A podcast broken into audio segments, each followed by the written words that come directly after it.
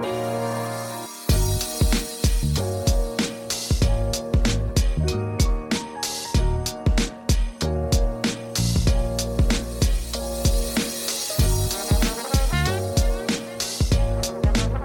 Servus und hallo zusammen. Herzlich willkommen zu einer weiteren Ausgabe des Urtalks. Mein Name ist Christian, aka Mr. Nicewatch. Und ich freue mich riesig, heute mal wieder mit dem Raff aufnehmen zu dürfen. Wir sitzen heute hier virtuell zusammen. Und bevor wir jetzt aber in diese Folge losstarten, muss ich vielleicht noch mal kurz äh, was zu der letzten Folge sagen. Wir haben äh, relativ viel Feedback bekommen, gerade zu der Folge, wo ich mit Lukas sehr intensiv über dieses Thema Luxusuhren gesprochen habe. Und was ist eigentlich Luxus? Was sind Luxusuhren? Ähm, wir haben ja recht kontrovers diskutiert. Und wir haben sehr, sehr gemischtes Feedback bekommen. Es gab einige Hörer, die fanden das richtig cool, fanden es richtig spannend, uns dazu zu hören. Ähm, wir haben aber auch ein paar Mal das Feedback gehört, dass diese, Situ äh, dass diese ganze Diskussion recht verzettelt war und dass wir uns doch, doch hätten im Vorfeld auch etwas strukturieren und, und besser sortieren sollen können. Ich gelobe Besserung. Ähm, wir, ich muss dazu sagen, wir sind da recht spontan an diese Folge rangegangen. Ähm, wir haben uns eigentlich nicht, nicht wirklich auf diese Folge vorbereitet oder ich habe mir vielleicht ein paar Gedanken gemacht, aber auch wirklich nicht im Detail, sondern es war wirklich eher so direkt aus dem Austausch raus entstanden. Ähm, also insofern für all diejenigen, die gesagt haben, ah, das waren zwei Stunden sehr, sehr lang und irgendwie äh, ohne klare Struktur, sorry dafür, ähm, kommt vielleicht in Zukunft so nicht mehr vor, aber nichtsdestotrotz hat es mir Spaß gemacht tatsächlich, weil es einfach mal sehr, sehr interessant war, wirklich mit Lukas live über dieses Thema auch zu diskutieren, wenngleich wir da auch jetzt keinen klaren Faden hatten. Heute soll es auch ein bisschen strukturierter abgehen. Wir haben uns ein spannendes Thema ähm, rausgesucht, mit dem, über das wir heute hier zusammen sprechen möchten. Aber bevor wir jetzt in die Folge einsteigen, hier noch ein Hinweis von unserem Partner. So, und bevor es jetzt mit der Folge losgeht, hier nochmal ein Hinweis von unserem Partner IWC Schaffhausen.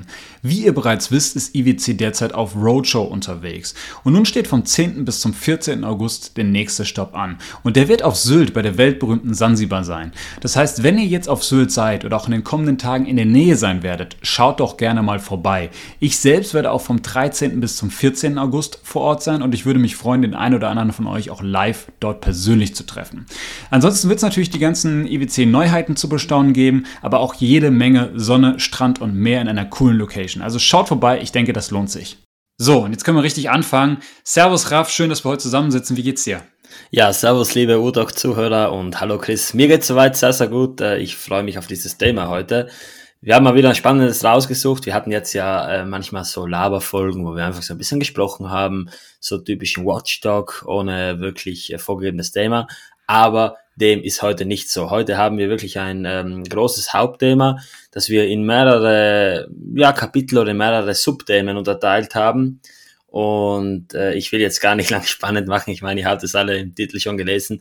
Es geht heute um Promis und die Uhren der Promis. Also es geht viel mehr um die Uhren der Promis. Es wird jetzt kein äh, Klatsch- und Tratsch-mäßiges Boulevard-Magazin, Podcast-Folge mäßig so. Nein, es geht wirklich um die Uhren der Promis, um die Uhren von den Leuten, die man in der Öffentlichkeit sieht. Äh, denn ich entdecke mich selber ganz oft dabei und das ist jetzt bei weitem nicht nur bei Promis der Fall, dass ich da immer zuerst Uhrenkontakt mache, bevor ich dann Augenkontakt mache. Und mhm. wir wollen das Ganze heute mal so ein bisschen aufarbeiten und ja, mal schauen, vielleicht gibt es den ein oder anderen unscheinbaren Promi, der dann doch durch äh, ja, einen sehr, sehr guten Geschmack bei den Uhren auffällt. Aber bevor wir damit loslegen, würde ich sagen, machen wir mal die, ja, die obligatorischen ähm, Vorbereitungen dafür. Und zwar fangen wir gleich an mit unserem Audio Wrist Check. Chris, wie genau. sieht's aus bei dir? Was trägst du heute? Genau. Ähm, ich wollte noch ganz kurz einen Punkt sagen äh, zu dem heutigen Thema. Ähm, das war ja tatsächlich auch ein Hörerwunsch gewesen. Ähm, ich weiß gerade nicht mehr, wer uns das geschickt hat, aber ähm, der, wir hatten, wir hatten letztens mal so ein, mal so ein Q&A gemacht und mal wieder Themen gesammelt und da kam auf jeden Fall dieses Thema, ich glaube sogar ein oder zweimal wurde das sogar genannt, dass, dass wir doch mal was drüber machen sollen. Also insofern, euer Wunsch ist uns Befehl und wir nehmen uns diese Themen dann vor und nehmen uns diese Themen an. Und wenn ihr natürlich auch in Zukunft immer mal wieder Themen habt, immer gerne zuschicken. Ähm, wir sind für jeden Themenvorschlag auch dankbar und äh, kümmern uns darum. Ja, da müssen wir ganz kurz, äh, weil ich es noch schnell rausgesucht habe, uns beim Johannes bedanken und beim Ben. Die haben beide diese Themen äh, vorgeschlagen. Ich hatte dazu in meiner Instagram Story ähm, eine Fragerunde gestartet, wo ich eben so ein bisschen ja, fragen wollte, welche Themen euch interessieren, denn ihr wisst ja, genau. wir möchten euch sehr stark an der Gestaltung dieses Podcasts teilhaben lassen. Und ja, wir arbeiten die Themen ähm, Stück für Stück ab. Wir sind jetzt eben bei diesem Thema, das äh, macht uns beiden auch sehr viel Spaß. Das war jetzt schon eine längere Zeit auf der Agenda und es freut mich, dass wir uns jetzt endlich ja, diesem Thema hingeben. Genau, so. Dann lass uns jetzt aber zum Audio Wrist Check kommen. Ähm, ich hätte eigentlich für diese Folge eine andere Uhr anziehen müssen. Ähm, eine Uhr, die zu dem Thema heute quasi auch passt, habe ich jetzt aber nicht getan. Ähm, sondern oder Uhren, ich, oder Uhren, die zu diesem Thema passen. Also. Oder Uhren, oder Uhren Plural, ja, die zu dem Thema passen.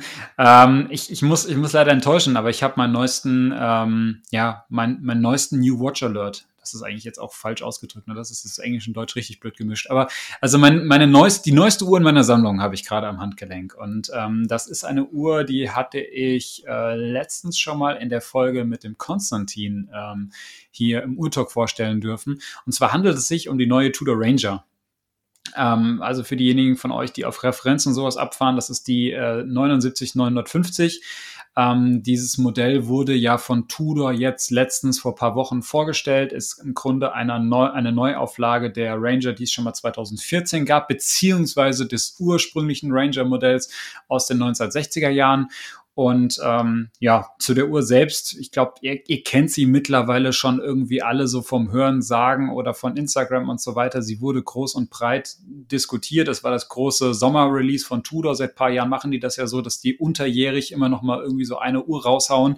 Und diesmal war es die Ranger gewesen. Zum ersten Mal oder zu, zum ersten Mal seit, seit langem mal wieder keine, keine Black Bay, sondern wirklich eine eigenständige ähm, Uhr oder eine eigen, ein, ein, eigenständiges Modell, ich möchte so sagen. Ähm, zu, dem, zu der Uhr selbst 39 mm Edelstahlgehäuse, sehr, sehr klassisch proportioniert, 12 mm dick, ähm, also nicht, nicht sonderlich hoch, gerade für Tudor. Liegt auch daran, dass wir das Inhouse-Kaliber ähm, MT5402 verbaut haben. Das ist das, was auch in der Black Bay 58 ist, die zum Beispiel Lukas ja auch so gerne trägt. Ähm, insofern haben wir hier auch die gleiche Gehäusehöhe wie bei der Black Bay 58. Die Uhr kommt an drei verschiedenen Bandvarianten. Ich habe jetzt die an einem Stahlband, weil ich bin einfach Fan von Stahlbändern.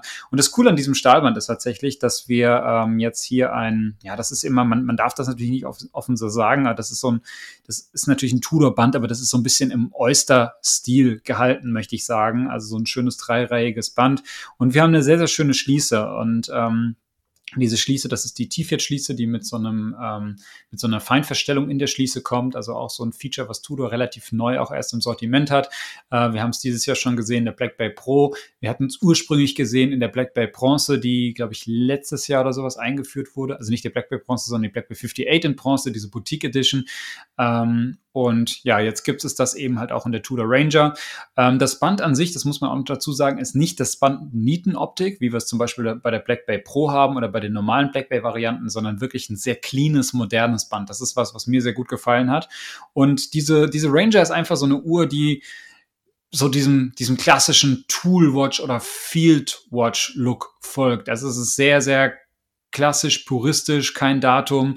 Man hat, ähm, ähm, ja, man hat, hat drei, sechs, neun und zwölf oder auf drei, sechs, neun und zwölf Uhr hat man die, die, die römischen Zahlen und ansonsten hat man, äh, die römischen Zahlen sage ich Quatsch, die, die, also die, die klassischen arabischen Zahlen sind es ja eigentlich.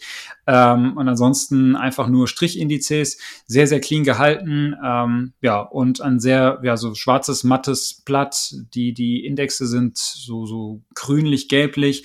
Dadurch erinnern sie so ein bisschen an das Blatt von der ersten Ranger aus den 60er Jahren. Damals damals natürlich halt noch mit, mit Tritium-Leuchtmasse. Haben wir jetzt hier natürlich nicht. Ähm, aber in Summe ist diese Uhr eine ganz coole Mischung aus teilweise Vintage-Anleihen, weil es aber dieses klassische Design ist, auch die klassischen Zeiger damals aus den 60er Jahren und dieses sehr klassische Zifferblatt-Layout, aber vor allem halt auch ein modernes sportliches Gehäuse mit diesem modernen Band, mit der modernen Schließe.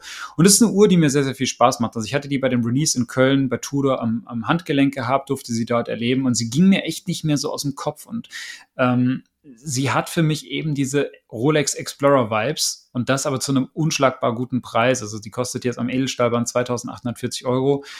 Und ja, ich, ich, irgendwie hat die mir keine Ruhe gelassen und darum hatte ich dann meinem ähm, Juwelier des Vertrauens oder Konzessionär des Vertrauens geschrieben, hat er gesagt, hier kriegt ihr noch mal eine rein? Und wenn ja, könnt ihr mich berücksichtigen? Und jetzt kam die Tage der Anruf und er sagte, du kannst sie abholen, ist jetzt da und ja, jetzt habe ich die seit einer knappen Woche und äh, bin happy mit der Uhr. Ist natürlich jetzt muss man dazu sagen, äh, es ist eine sportliche Uhr und ich habe ja auch viele andere sportliche Uhren in der Sammlung. Also es ist jetzt sicherlich keine Uhr, die ähm, ja, die jetzt irgendwie ständig am Handgelenk sein wird. Dazu ist einfach die Konkurrenz in der eigenen Sammlung auch zu groß. Aber es ist wirklich eine, eine schöne, entspannte Uhr und ich überlege auch gerade, ob ich die mit in den Urlaub nehme. Und ich hatte sie jetzt die letzte Woche an, ähm, ja, ich glaube, an drei von sieben Tagen an. Also ähm, es ist auf jeden Fall was, was mir Spaß macht und ähm, ja, es ist ein, ist ein cooles Teil einfach. Aber glaubst du, dass die Uhr bei dir auf lange Sicht viel Wrist-Time bekommen wird, also viel Zeit am Handgelenk? Weil ich finde ja, dass die, es ist absolut eine solide Uhr in jeglicher Hinsicht, da brauchen wir gar nicht drüber diskutieren. Aber ich finde, gerade wenn ich mir deine Sammlung anschaue, dann haben alle Stücke so ein bisschen was Besonderes. Also entweder es ist Farbe oder es ist Provenienz oder ähm, eine Funktion wie ein Chronograph oder ja, und, und die Uhr hier, die ist einfach von mir gesehen, weißt du, wie man alle Farben im Farbmalkasten zusammenmischt, dann bekommt man auch so eine, ja, so eine Farbe raus, die jetzt nicht unbedingt so speziell ist. Weißt du, was ich meine? Ne, die, Wie das, ist aber, das ist aber gerade halt der Reiz von dieser Uhr. Die ist, die ist basic, gar keine Frage. Also ich hatte auch im Vorfeld mit vielen Leuten Diskussionen geführt, weil dieses, diese Kritik kommt immer wieder, dass Leute sagen, ja, die ist ja aber irgendwie auch, auch, auch langweilig, die ist ja gar nicht so speziell und warum nimmst du denn nicht über die Black Bay Pro zum Beispiel, die dann irgendwie noch vom, vom Design außergewöhnlicher ist. Und ich finde halt, ähm, diese Uhr besticht einfach dadurch, dass sie halt so, so puristisch ist, so einfach ist und dadurch aber auch irgendwie so, so, so in sich stimmig und perfekt ist. Und das ist so ein ganz, ganz besonderer Reiz. Also das ist so, diese, diese Uhr versprüht so richtig dieses 100 Prozent. Das ist 100 Prozent eine Uhr, die du irgendwie immer in allen Lebenslagen tragen kannst, weil sie wirklich alles mitmacht. Die ist nie zu groß, die ist nie zu klein, die ist nicht zu laut, die ist, die, die funktioniert am, am Strand genauso, wie du sie auch zu einem Anzug anziehen könntest, ja, weil sie einfach, sie ist ja zum Beispiel im Vergleich zu einer Sub jetzt auch nochmal deutlich weniger sportlich in Anführungszeichen. Also die wirkt einfach nochmal simpler und einfacher. Und ähm, natürlich muss ich auch sagen, ich, ich, genieße, ich genieße meine Chronographen, ich genieße meine ganzen sportlichen, auch Taucheruhren und sowas. Ich habe da unglaublich viel Freude dran. Brauchen wir gar nicht drüber reden. Und ähm, die wird sicherlich jetzt nicht ähm, eine ernstzunehmende Konkurrenz sein für beispielsweise die Starbucks, die für mich so ein ganz toller, auch ein toller Allrounder ist und ich auch sehr, sehr gerne trage. Aber es ist halt einfach so eine Uhr, ähm, wenn du was Puristisches willst, was, was einfach in sich stimmig ist. Und das ist auch so ein bisschen dieser Vibe eben, den die Explorer 1 auch immer hatte. Und ähm, ja, ich weiß nicht, also irgendwie, irgendwie gibt die Uhr mir was und im Moment habe ich viel Freude an ihr. Ähm, wie das auf lange Sicht sein wird, kann ich dir natürlich nicht sagen, weiß ich nicht. Ja, sprechen wir in einem halben Jahr nochmal drüber. Ähm, aber im, ich bin sehr, sehr froh, sie zu haben. Und ich muss einfach sagen, gerade zu dem Preis, ehrlich gesagt, war das irgendwie ein No-Brainer. Und ähm, es ist halt auch so eine Uhr, die mir jetzt auch gerade so, so im Hinblick auf Urlaub oder sowas eigentlich auch so das Gefühl gibt, hey, die kannst du easy mitnehmen, da brauchst du dich auch gar nicht verrückt mitmachen, weil die einfach so puristisch, so einfach ist, aber trotzdem einfach in sich gut und stimmig. Und irgendwie hat mich das auch abgeholt. Und ich habe halt sowas in diese Richtung tatsächlich auch bisher noch nicht gehabt, das muss man auch sagen. Also so diese, diese Art von Uhr gab es bisher in meiner Sammlung nicht. Und es ist immer ein bisschen was anderes für mich. Ja, das klingt gut nachvollziehbar. Also da wünsche ich dir auf jeden Fall, dass du noch weiterhin sehr, sehr viel Spaß mit der Uhr haben wirst. Und äh, ja, schauen wir einfach mal, wie es in einem halben Jahr aussieht. Du, wer weiß, äh, vielleicht ist die Uhr ähm, bis dahin immer noch ständig an deinem Handgelenk, wer weiß. Äh, einfach mal schauen.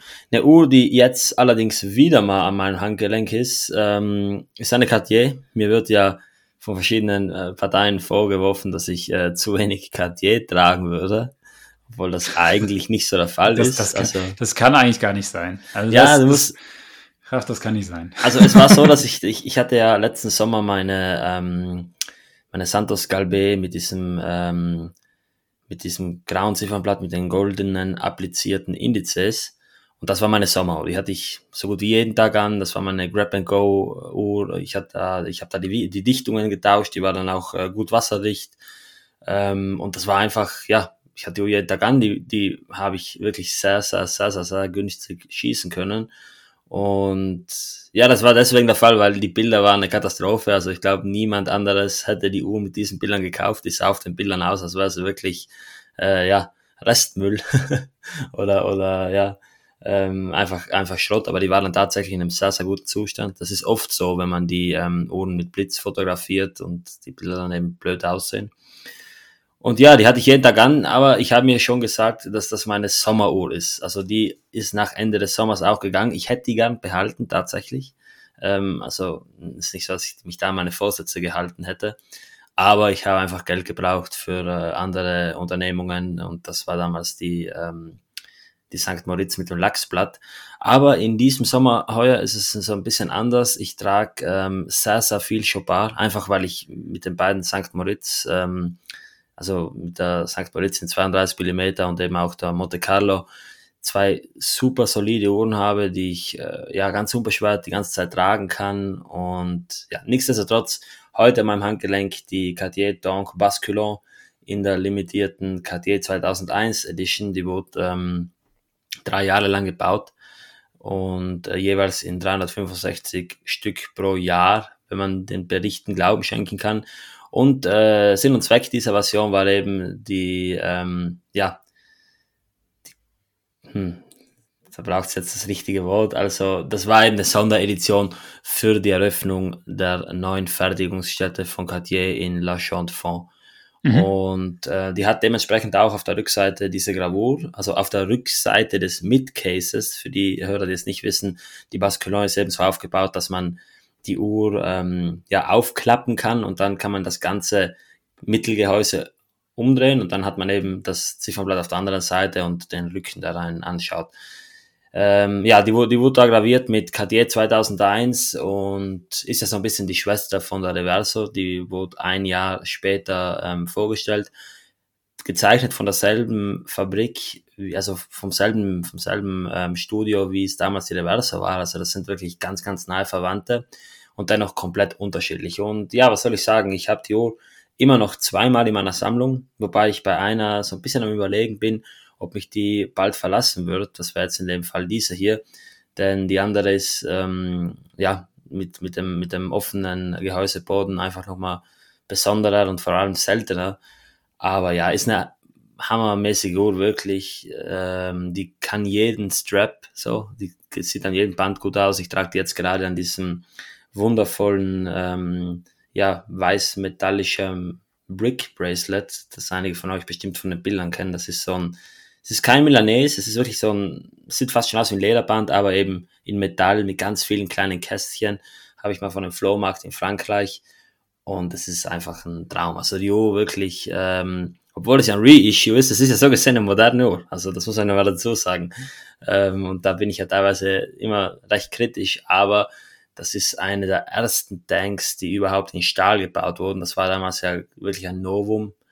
Und ja, macht, die hat für mich einfach das, was für dich wahrscheinlich eine Sub hat, einfach diesen Dual-Watch-Charakter. Jetzt nicht Dual-Watch, das ist ein bisschen übertrieben vielleicht, aber weißt du, das mhm. ist diese, diese Donk für den Alltag. Also für den Alltag nicht eben dieses feine, goldene, ganz empfindliche, sondern nein, das ist so eine Uhr, die trage ich auch gerne im Alltag, wenn ich mal wieder mit der Vespa unterwegs bin oder so. Und ja, deswegen, eigentlich will ich sie nicht verkaufen, wird aber dennoch irgendwann darauf hinauslaufen, weil zwei in der Sammlung, ja, ist cool, aber muss man sich auch leisten können irgendwo. Und ja, deswegen heute für diese Episode meine Cartier Donc Basculon. Cool. Also es ist eine Uhr, die ich ähm, mit dir auch immer irgendwie verbinde. Ähm, ich habe die, hab die über dich tatsächlich kennengelernt. Also ich kannte die Basculon irgendwie gar nicht, bevor ich dich nicht kannte. Und ähm, Du warst der Erste, der sie mir so mal gezeigt hatte. Und ähm, es, ist ein, es ist ein cooles Ding. Es ist natürlich jetzt keine Uhr, die, die für mich irgendwie was, was, was wäre, aber ähm, ich finde, die hat schon ihren Charme und die ist schon irgendwie cool. Und gerade so, du hast ja zum Beispiel auch immer wieder so Bilder, wo du sie so, so halb umgeklappt hast und mhm. so, dann mhm. hat das wie so, so richtig Transformer-Vibes irgendwie am ja. Handgelenk. Also das, das ist schon, äh, ist schon irgendwie so, ist schon ein cooles Teil einfach. Und es, es hat definitiv, oder ist definitiv auch eine schöne Alternative, gerade wenn man sagt, so Reverso zum Beispiel findet man auch spannend. Ähm, da ist es vielleicht auch die etwas individuellere Alternative vielleicht auch noch dazu. Und, Absolut. Ähm, ja, für dich, also, also, für dich gäbe es da ja so ein Modell von Doug Heuer, äh, eine ähm, Monaco. Ich habe den paar Mal, ich weiß, ich weiß den Namen nicht, aber es gibt eh jedenfalls auch eine Monaco, die man eben auch umdrehen kann. Dann ist auf einer Seite der Chrono Ach, und auf der anderen okay. Seite ist irgendwie eine, eine Digitaluhr. Also ganz abgespaced und äh, das hat man ja schon von einigen Herstellern so gesehen. Sinn und Zweck war ja damals der Polosport, wobei mhm. man dazu auch sagen muss, ähm, dass es bei Cartier, wenn man den Büchern von Colonni in diesem Fall Glauben schenken kann, äh, wohl eher eine rein designtechnische Überlegung war, denn das äh, Saphirglas wurde ähm, vor der Entwicklung dieser Uhr hergestellt. Das heißt, die ganze Sache mit dem Polosport, wie es bei der Reverso ist, ja, okay, da kann es stimmen, aber bei der Cartier wird vermutet, dass es mehr so einen, ähm, ja, einfach einen designtechnischen Charakter hat. Einfach, dass man die Uhr auf der Rückseite gravieren kann. Man sieht ganz oft, dass die alten Modelle aus den 20ern und 30ern auf der Rückseite wirklich eine Gravur haben. Mhm. Und ja, also meine sind beide so vom Werk schon, ähm, kann man sagen, graviert oder personalisiert. Deswegen kommt da keine Gravur drauf, aber es wäre sehr, sehr cool, da mal was zu machen. Ich habe mir sogar mal überlegt, also wenn ich irgendwie ein zweites Caseback herbekomme, da würde ich da gerne von meiner Schwester oder von, von meiner Mutter was äh, draufmalen lassen. Die machen beide Miniaturmalerei. Und war an sich eine coole Sache, aber ich habe herausfinden können, dass so ein äh, Gehäuseboden für die Uhr circa 2000 Euro kostet und äh, ja, oh, deswegen, oh, okay. nein, das ist es mir dann doch nicht wert, dann habe ich lieber irgendwie die, die Bilder anderswo. Und ja, so viel zu Cartier Donco Basculo. Aber ich würde sagen, ähm, wir haben uns jetzt beide 10 Minuten gegönnt. Wir fangen jetzt auch mal mit dem Thema an und äh, ja, Chris, da würde ich dich jetzt einfach mal so ein bisschen den Einstieg machen lassen.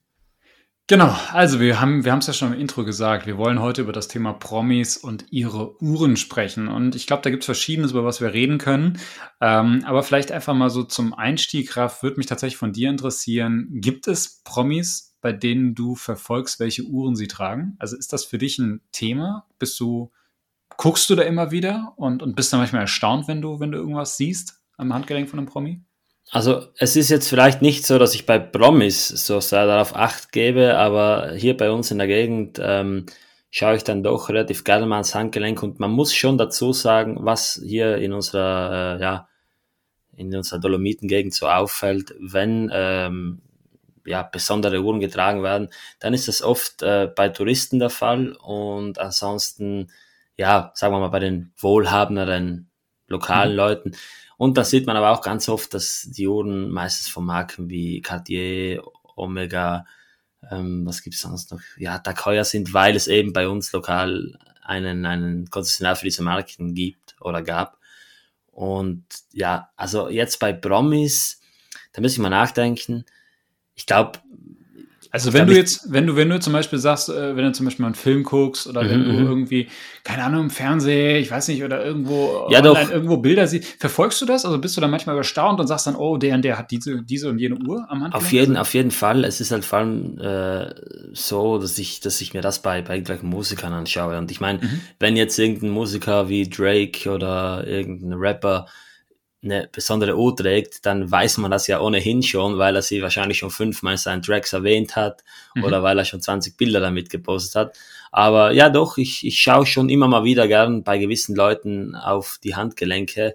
Äh, zuletzt ist mir das groß aufgefallen bei ähm, bei, ich habe ich hab diese Formel 1 Dokumentation äh, oder diese Formel 1 Serie auf Netflix, äh, Drive to Survive, geschaut. Ah, die habe ich noch gar nicht gesehen. Okay. Genau, und da ist ja, da ist, dies, ja, es ist ganz cool. Ich wollte da so ein bisschen äh, reinkommen, einfach mal so ein bisschen, weil ich, weil ich gerade auch die alten, die alten Formel 1, ähm, ja, die alte Formel 1 Historie ziemlich beeindruckend finde, jetzt gerade so um Senna und so weiter und vielleicht auch noch früher um Fangio und ähm, bei Drive to Survive, da ähm, wird ja so die moderne ähm, Historie abge ab abgebildet, oder nicht Historie, also die, die, die moderne Formel 1 Geschichte.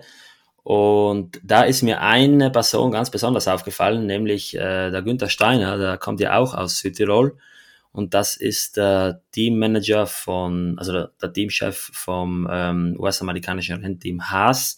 Mhm. Und der hat ganz, ganz lange Richard Mill getragen. Also ähm, das sieht man auch in der Serie, dass er immer eine Richard Mill trägt. Ich glaube, es ist eine, R, eine RM11, bin mir ganz, bin jetzt nicht ganz sicher. Wahrscheinlich auch verschiedene Modelle. Und ansonsten, ähm, was mir auch noch aufgefallen ist, als wir die Fußball-EM geschaut haben, wo äh, wir gewonnen haben, ähm, sei ja auch noch mal erwähnt. Äh, ja, da konnte man halt äh, beobachten, wie der Trainer der italienischen Mannschaft, äh, Roberto Mancini, seine eigene Richard Mill ähm, trug, mhm. eine eigene Referenz, die äh, ja, Roberto Mancini mit einer Funktion, ähm, welche eben ja beim Fußball verwendet werden kann, eben wo man die, die Hälften stoppen kann und auch die Overtime und das ist schon ganz beeindruckend. Also das ist, was ich so mitbekomme. Natürlich gibt es auch auf Instagram so Spotting-Seiten, wo man dann mal wieder reinschaut. Aber es ist, es ist jetzt nicht so, dass ich extremst vielen bekannten Persönlichkeiten ausgesetzt bin. Ich schaue kaum fern und wenn dann irgendwie auf Social Media. Aber ja, also wenn eine Person eine Uhr trägt, dann fällt mir das immer auf. So mhm. kann man das sagen. Ich, ich schaue grundsätzlich sehr, sehr gern den Personen aufs Handgelenk, dann auch mal ins Gesicht, was sein muss. Und man sieht tatsächlich, äh, ja, nicht selten interessante Uhren. Das ist wirklich cool. Da sieht man manchmal jemanden mit einer Ulysse Nardin oder ganz, ganz be beliebt bei uns jetzt zum Beispiel, jetzt nicht bei Promis, aber bei uns ähm, Personen mit, also ja, Damen ganz oft mit äh, Cartier Paschas, die einfach damals ein richtiger, äh, ja, richtigen, richtiger Verkaufsschlager waren. Und ja, das ist mhm. es. Und sonst natürlich, wo ich schon Acht gebe, ist auch in der Lokalpolitik. Ich bin da mal so ein bisschen äh, unterwegs gewesen, habe mich da so ein bisschen umgeschaut, war bei dem einen oder anderen verschiedenen Events. Also ich bin jetzt nicht in der Politik tätig oder so, aber da habe ich mich eben mal so ein bisschen erkundigt. Äh, und ich muss sagen, da ist es natürlich ja ziemlich, ziemlich verhalten, wobei man das auch natürlich darauf zurückführen kann, dass jetzt irgendwelche lokalen Politiker wahrscheinlich nicht großartig äh, irgendwelche äh, ja, Luxus tragen werden, wenn dann irgendwie keine Ahnung, doch noch immer Diskussionen hier in Südtirol stattfinden von irgendwelchen Skandalen und äh, ja, da ist momentan politisch. Das ist immer schwierig, wenn es halt politisch wird, dann ist es natürlich genau, so da schwierig, was das Thema Image auch anbelangt. Genau, genau, ja. genau. Mhm. Ich habe da, ich habe da erst, ja, ich weiß nicht, wo ich das gelesen habe. Ich habe jedenfalls mal was gelesen, dass äh, eine Person auf einem Wahlplakat eine eine Rolex tragen wollte und der Person wurde dann davon abgeraten und man vermutet wirklich, dass wenn die Person die Uhr getragen hätte, dass sie das ja vielleicht sogar einige Prozent an, an Stimmen gekostet hätte. Und das ist gut nachvollziehbar, denn ähm, ja, nach außen hin ist es nun mal so und das ist, glaube ich, ähm,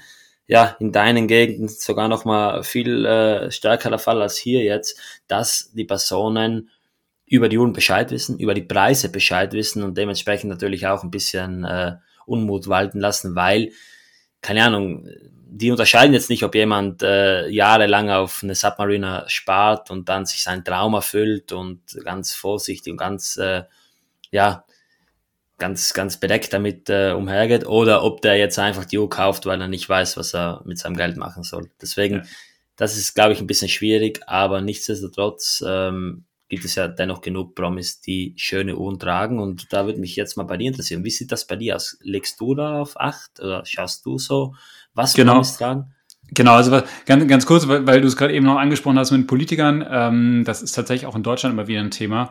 Ähm, da gab es jetzt die letzten Jahre mal so einen, so einen kleineren Skandal um eine Politikerin der SPD, die hatte eine, eine Rolex, ich glaube Datejust oder sowas im Handgelenk gehabt und dann gab es auch einen ziemlichen Skandal, äh, wie das denn zusammenpasst, auch gerade mit dem Thema irgendwie SPD.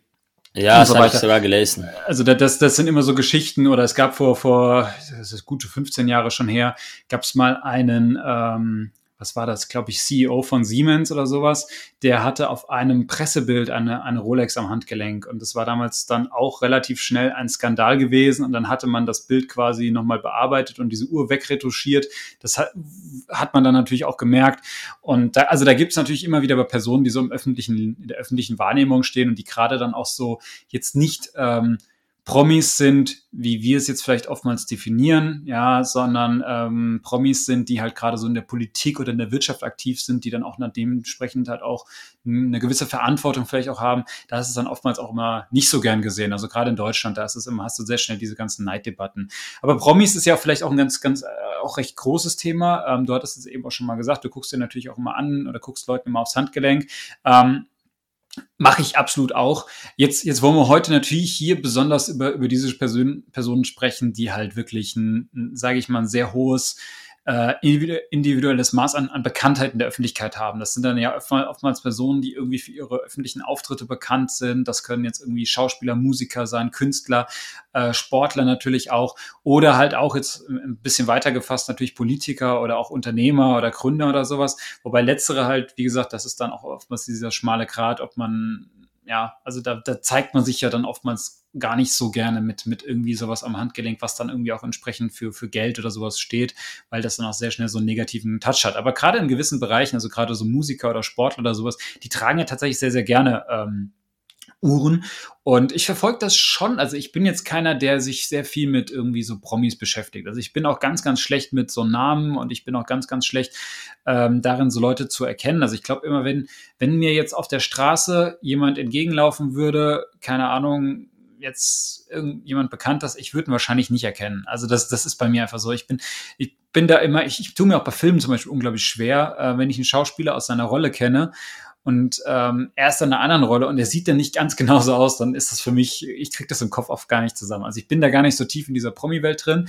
Nichtsdestotrotz finde ich es immer wieder spannend, einfach zu sehen, ähm, wer denn so oder wer, den man so kennt, äh, wer so welche Uhren trägt. Und ich habe da so ein Beispiel aus der jüngeren Vergangenheit, wo ich, ähm, oder was, was damals auch, ähm, wo ich sehr schnell hellhörig wurde und was damals auch ein größeres Thema dann auch direkt war. Und da denke ich jetzt zum Beispiel an Jay-Z, der ähm, Ende letzten Jahres der, der erste, glaube ich, war, den man gesehen hatte mit der Tiffany Nautilus. Die wurde ja so im November, Oktober sowas vorgestellt. Und er hatte, glaube ich, im Dezember, also kurz darauf, also ein paar Wochen später, äh, bei irgendeiner Filmpremiere, äh, auf irgendeiner Veranstaltung, glaube ich, in den USA, New York oder sowas, auch, auch diese, diese Nautilus am Handgelenk hat sie dann auch sehr bereitwillig in die Kamera reingehalten. Und ähm, das, sowas geht natürlich auf Social Media dann hoch und runter. Da gab es dann damals auch riesige, äh, irgendwie jeder hat das repostet und so weiter. Äh, gibt ja auch so Seiten wie dieses Celeb Watch Spotter, die dann auch sehr viel auch so, so Arbeit betreiben und dann irgendwie immer wieder Bilder raussuchen von, von Prominenten und von bekannten Persönlichkeiten, die halt irgendwie solche Uhren tragen. Und ähm, ja, das, das, das, also wenn, wenn mir sowas irgendwo begegnet oder wenn ich sowas sehe, finde ich das schon immer irgendwie spannend, weil ähm, man dann doch auch sich immer wieder weil man es dann doch auch immer wieder interessant findet, dass eben diese Personen halt anscheinend auch ein Interesse an Uhren haben. Und das ist ähm, mittlerweile vielleicht gar nicht mehr so überraschend, ja, aber ähm, also mittlerweile ist das Uhrenthema ja auch sehr stark so in das öffentliche Interesse gerutscht.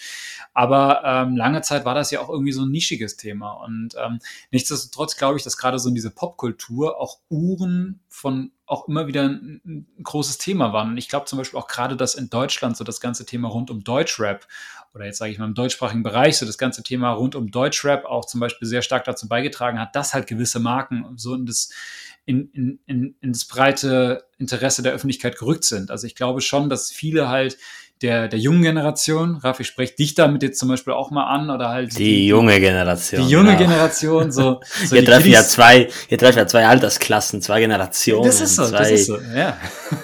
Genau, zwei so. Äras aufeinander. Richtig, ja, liegen ja gute zehn Jahre auseinander hier.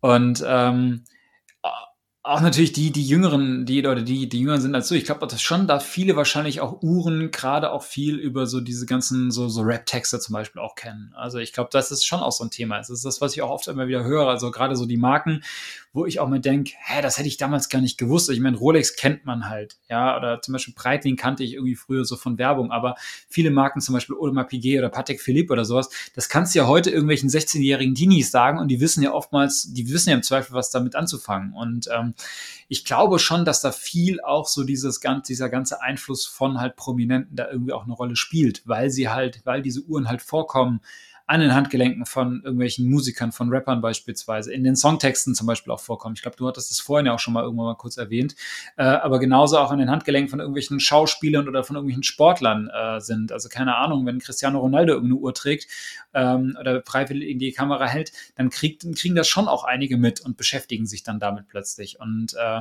dementsprechend glaube ich schon, dass dieses Thema Promis und Uhren irgendwie auch so ein Thema ist, was, was ähm, viele Leute einfach auch interessiert. Ja, und ich finde es auch spannend, ohne dass ich es jetzt halt bewusst irgendwie viel, viel recherchiere oder verfolge. Aber wenn ich so mal so Bilder sehe, ich gucke mir das schon immer mal ganz gern an und denke so, ah cool, guck mal, der hat die und die Uhr. Und besonders cool finde ich es tatsächlich dann auch, wenn, wenn ich dann zum Beispiel selbst so eine Uhr dann in der Sammlung habe. Ne? Also man muss ja sagen, dass gerade so diese die Rolex-Modelle sehr beliebt sind, ja.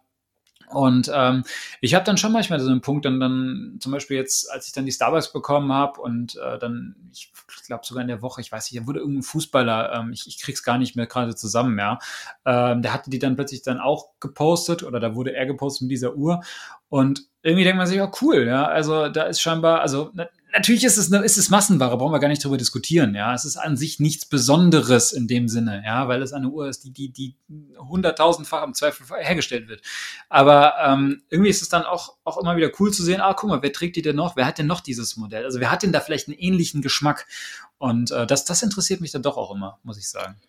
Ja, du hast es gerade angesprochen, die äh, musikalischen Werke des Genres Sprechgesang, ähm, welche da auf jeden Fall einen großen Teil dazu beitragen. Tatsächlich war das ja bei mir auch so irgendwo der Grund, wie ich zu den Uhren gefunden habe. Damals, äh, ich glaube, eine gewisse Zuhörerschaft erinnert sich, äh, ich glaube, du hast davon auch schon mal gehört, in was das war das, äh, als, als Shindy damals sein Lied Rolly rausgebracht hatte, mhm. äh, da war es ja bei mir so, dass einfach, ja, das war ein, ein Lied, welches äh, eben dieser Deutschrapper der äh, Rolex Day Date gewidmet hatte.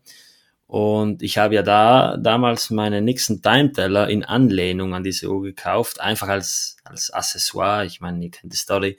Und ja, deswegen glaube ich, dass eben dieser Deutschrap gerade jetzt in Deutschland und in der ganzen Dachregion sehr, sehr stark dafür sorgt, dass Uhren an Beliebtheit gewonnen haben, weil die Leute können, ja, können damit was anfangen. Und da hat man auch schon mal gehört, ähm, von, von gewissen äh, Personen, deren Ansichten ich jetzt nicht genau teile, die dann sagen, ja, heutzutage die Leute, die Geld haben, die können ihren Sportwagen nicht in den Club mit reinnehmen und die kaufen dann irgendwie eine Uhr und vielleicht ist das ja auch bei ganz vielen Leuten so ein bisschen der, der Antrieb äh, dahinter, aber ich glaube, dass es halt auch ganz oft so kommt, dass, ja, dass man sich dann darüber hinweg interessiert. Ich, ich merke es jedenfalls selbst, dass ganz äh, dass einige meiner Freunde wirklich so, so ein Wissen aufgebaut haben, einfach deswegen, weil die ausgehend von Rapmusik sowas äh, gehört haben. Und äh, mhm. ich meine, du hast JC angesprochen, absolute Ikone, wenn es äh, darum geht, äh, abgefahrene Uhren zu tragen. Also da hat ja angefangen von seiner, von seiner eigenen Jean Carter Hublot, ähm, wo er eben so ein, so ein Custom-Modell äh, herausgebracht hatte. Darüber rappt er ja auch äh, ziemlich häufig oder hat darüber gerappt. Ich weiß nicht, ob es immer noch so der Fall ist.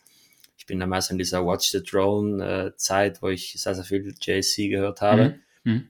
Darüber hinaus Patek Philippe Grandmaster Chime, die Referenz 6300G, brauchen wir nicht viel darüber sagen. Also er wurde da ähm, auf der Geburtstagsparty von. Diddy zu seinem 50. Geburtstag mit dieser Uhr eben gespottet. Äh, das Teil hat einen, einen Preis von 2,2 Millionen Franken ähm, und ja, ist, ist sehr, sehr besonders. Also ich meine, äh, die hat 20 Komplikationen. Ist ja, glaube ich, wenn ich mich nicht irre, ist es die bislang teuerste jemals versteigerte Uhr. Also jetzt nicht die, die er trägt, sondern die, eben die, die, ja. die Only Watch in Stahl. Glaub, Aber wenn seine versteigert werden würde, da kommen wir, kommen wir später nochmal drauf, die wird teuer werden, glaube ich. Teuer schon. Ich weiß nicht, ob sie noch teurer werden würde. Das, ja, also, da hat ja dann, da geht es noch weiter, einen kurzen Überblick zu verleihen. Da hat Custom Richard Mills, äh, der hat ähm, ja, der, der, eine, hat, der, hat, der hat eine, eine One of a Kind, das hat eine, genau. eine einzigartige Rolex Datejust Perpetual Calendar.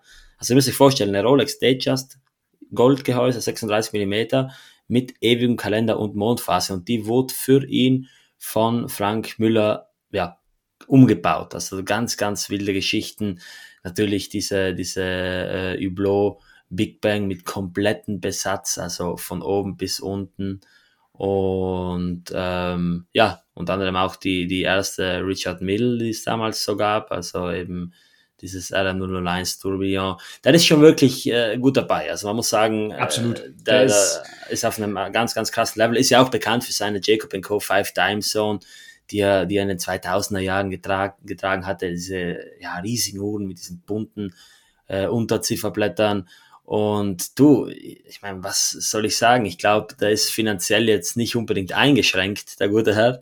Also da wird sich da sicher ähm, ja frei rumtoben dürfen in dieser ganzen oder können in dieser ganzen Uhrenszene. Und da wundert es mich nicht, dass man ihn immer mal wieder mit, keine Ahnung, einem Skeleton äh, oder mal PG ewigen Kalender sieht. Aber, aber was, was macht das mit dir, wenn du sowas siehst? Also zum Beispiel, ähm, wo, wo ich an dich de denken musste, war, als ich Kanye, äh, Kanye West, with, äh, äh, ich kann gerade nicht. Ja, das ist ein Chris mit diesem neuen Namen, diesen neumodischen Person. Wir, wir, wir, schneid, wir schneid, das schneiden wir raus. Nein, Kanye West ähm, mit der mit der Cartier Crash gesehen habe. Ähm, da, da musste ich an genau. dich denken. Und äh, weil, weil ich dachte, das ist so ein skurriles Bild, dieser Typ, ja. Und, und, und diese, diese, diese Uhr, die irgendwie so filigran, natürlich sehr auffällig, aber irgendwie auch, auch, auch vom Stil komplett gegensätzlich gefühlt, ja, ähm, weil sie auch null so mit, mit Streetwear und sowas irgendwie zu tun hat, aber eigentlich dadurch auch wieder einen coolen Kontrast. Was, was macht das mit dir, wenn du sowas siehst? Ich muss sagen, ich ähm, erinnere mich an diese, an diese, ähm, an dieses Video, das ich gesehen habe, eben Inside, Inside Kanye West's House, sowas. Und ja. da habe ich gesehen, wie er diese Crash getragen hat. Und ich war damals wirklich, ich kannte die Crash, ich fand das cool, aber ich war halt null informiert. Ich meine, ich bin nicht so lang in der Uhrenszene drin, wie jetzt manch einer vermuten möchte. Also ich bin ja wirklich intensiv seit 2018, 2000, Ende 2017, 2018, deswegen noch äh, ja relativ frisch. Aber ja, ich finde das schon besonders. Also wo ich das persönlich immer bemerke, das ist bei den Auktionen. Also das sind jetzt keine Promis, so in dem Sinne, aber für mich persönlich sind das halt, ja, prominente Personen der Uhrenwelt. Wenn ich da einen Davide Parmigiani, einen Andrea Foffi, einen äh, John Goldberger, einen ähm, Aurel Baci zum Beispiel, den wir auch hier im Podcast hatten, wenn ich die mhm. sehe, dann ist das natürlich so, dass ich merke, die Personen, die tragen die Uhr komplett bewusst. Also da die Uhr, die sie gerade am Handgelenk haben, wie zum Beispiel Aurel, als er bei uns im Podcast war mit seiner äh, Vintage El Primero, das ist jetzt nicht so, dass er die zufällig am Handgelenk hat, wenn er die mal trägt. Und das ist eben der Unterschied zwischen den bekannten Persönlichkeiten. Also ich glaube, oder zwischen den wirklichen, ja, Promis des, des öffentlichen Lebens.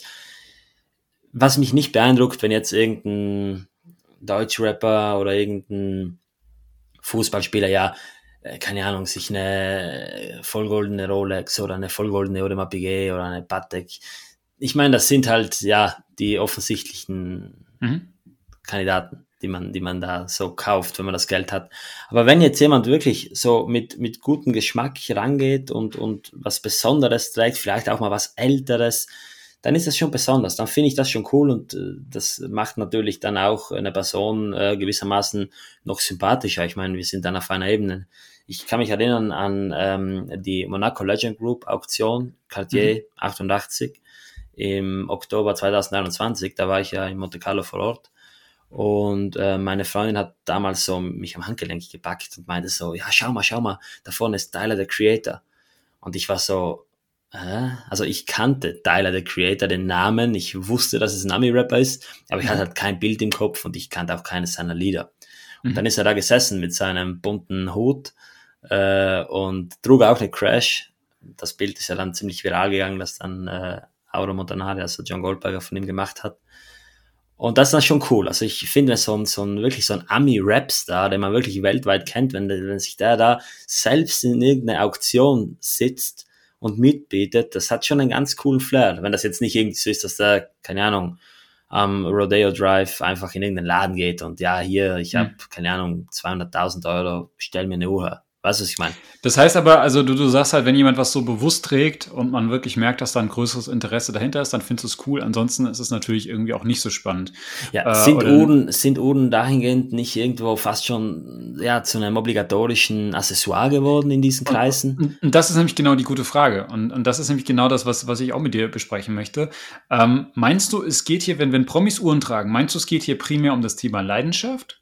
Oder geht es vielleicht eher um das Thema Investment oder geht es um das Thema Statussymbol oder ist es eine Mischung aus allem? Ähm, kann man das pauschal sagen? Und weil, weil du, du hast jetzt eben schon, schon einen interessanten Punkt gesagt, den ich mich auch schon gefragt habe, weil du, du sagst, es ist irgendwie schon so, so ein obligatorisches Accessoire. Das, das ist irgendwie, das gehört schon dazu. Also wenn du einen gewissen Status hast, ähm, eine gewisse, gewisse Bekanntheit in der Öffentlichkeit hast. Vielleicht gerade auch nochmal, ähm, wenn du, wenn du diese, diese internationale Bekanntheit hast. Also gerade wenn du vielleicht auch sehr auf diesem stark US-amerikanischen, äh, in den US-amerikanischen Medien und sowas auch, auch aktiv vorkommst, da hat man das Gefühl, dass du das dafür irgendwie schon brauchst. Also das ist irgendwie schon einfach, das gehört einfach dazu, dass du halt eine teure Luxusuhr trägst. Und dann im Zweifel natürlich halt auch, auch die üblichen Verdächtigen. Ja, und ähm, Natürlich gibt es dann immer wieder Leute, die sich davon nochmal abheben und dann vielleicht auf eine sehr individuelle Schiene gehen. Können wir gleich auch nochmal mehr drauf zu sprechen kommen. Aber ähm, glaubst, glaubst du nicht auch, dass es schon irgendwie einfach so ein, so ein, so ein Must-Have ist und weil das einfach irgendwie so auch als, als, als Statussymbol dazugehört, um auch so den, den eigenen Erfolg zusätzlich zu deinem Mode, wie auch immer, äußeres Erscheinungsbild, was ja auch immer schon deinen eigenen Status irgendwie ein bisschen ausdrücken soll, dann auch nochmal zu, zu, äh, ja untermauern letztlich?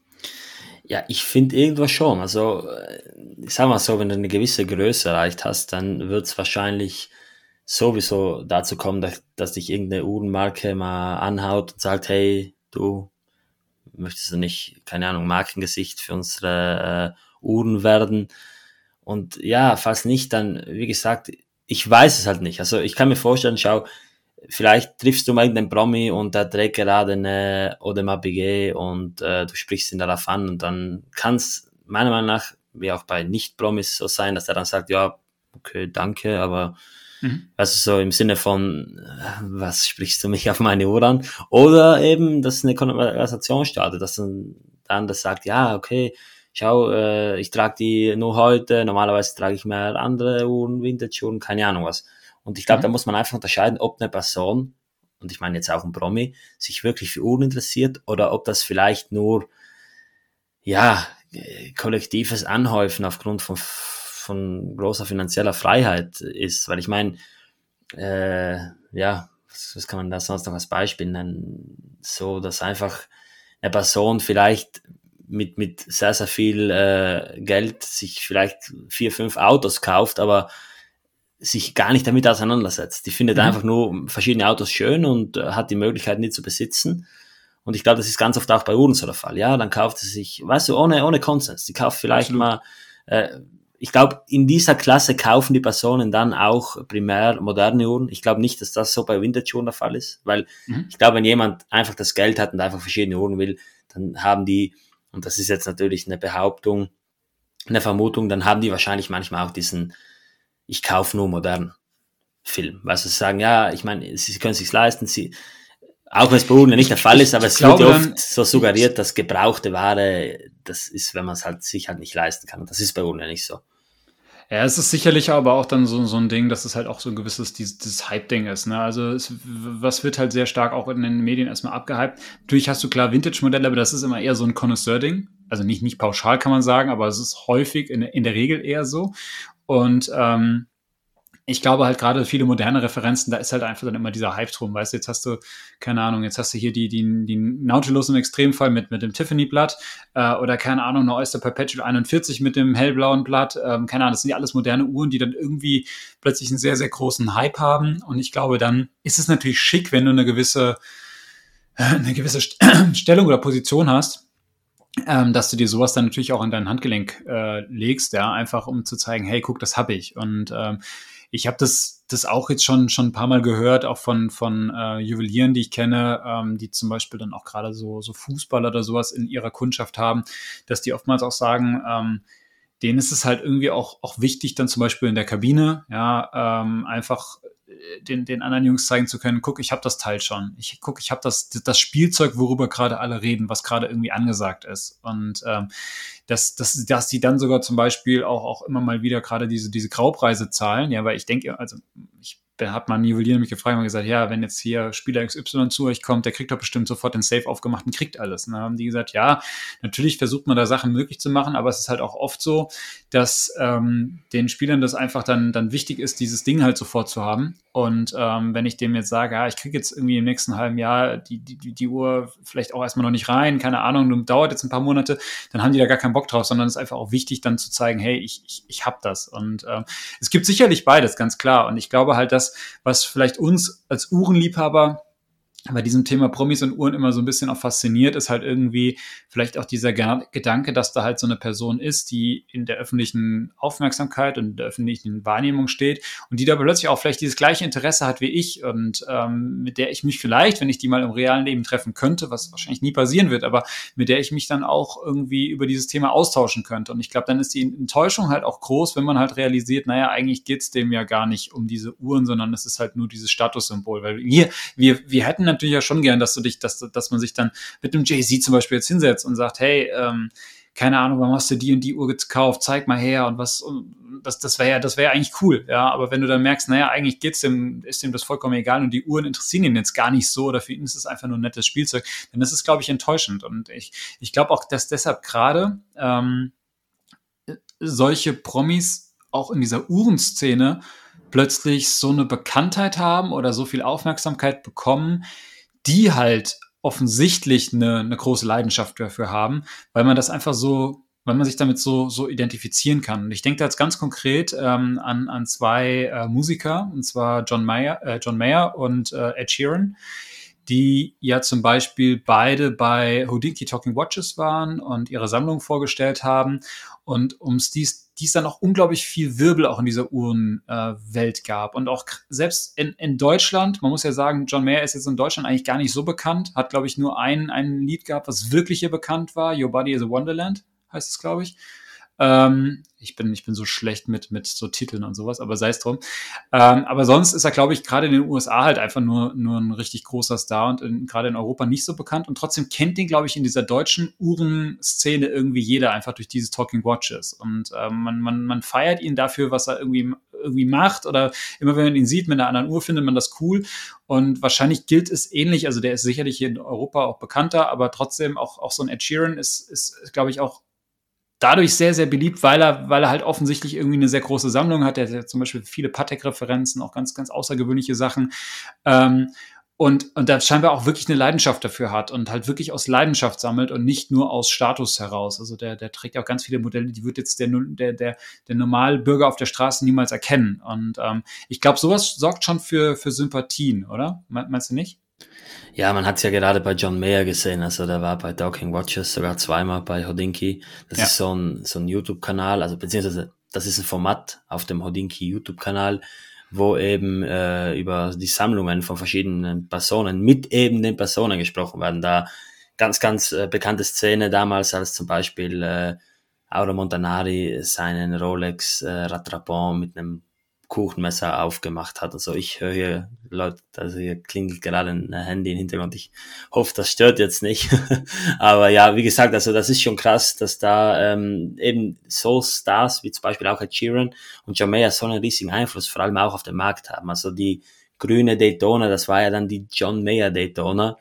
Und äh, man hat ja sehen können, was da mit den Preisen passiert sind. Ich glaube, die ist immer noch über den 100.000 Euro. Und weil du noch äh, das was anderes angesprochen hast, also das mit diesem Warten, ja, ich glaube, dass eben ganz, ganz viele solcher Promis äh, grau kaufen, wenn sie diese Halbmodelle haben wollen.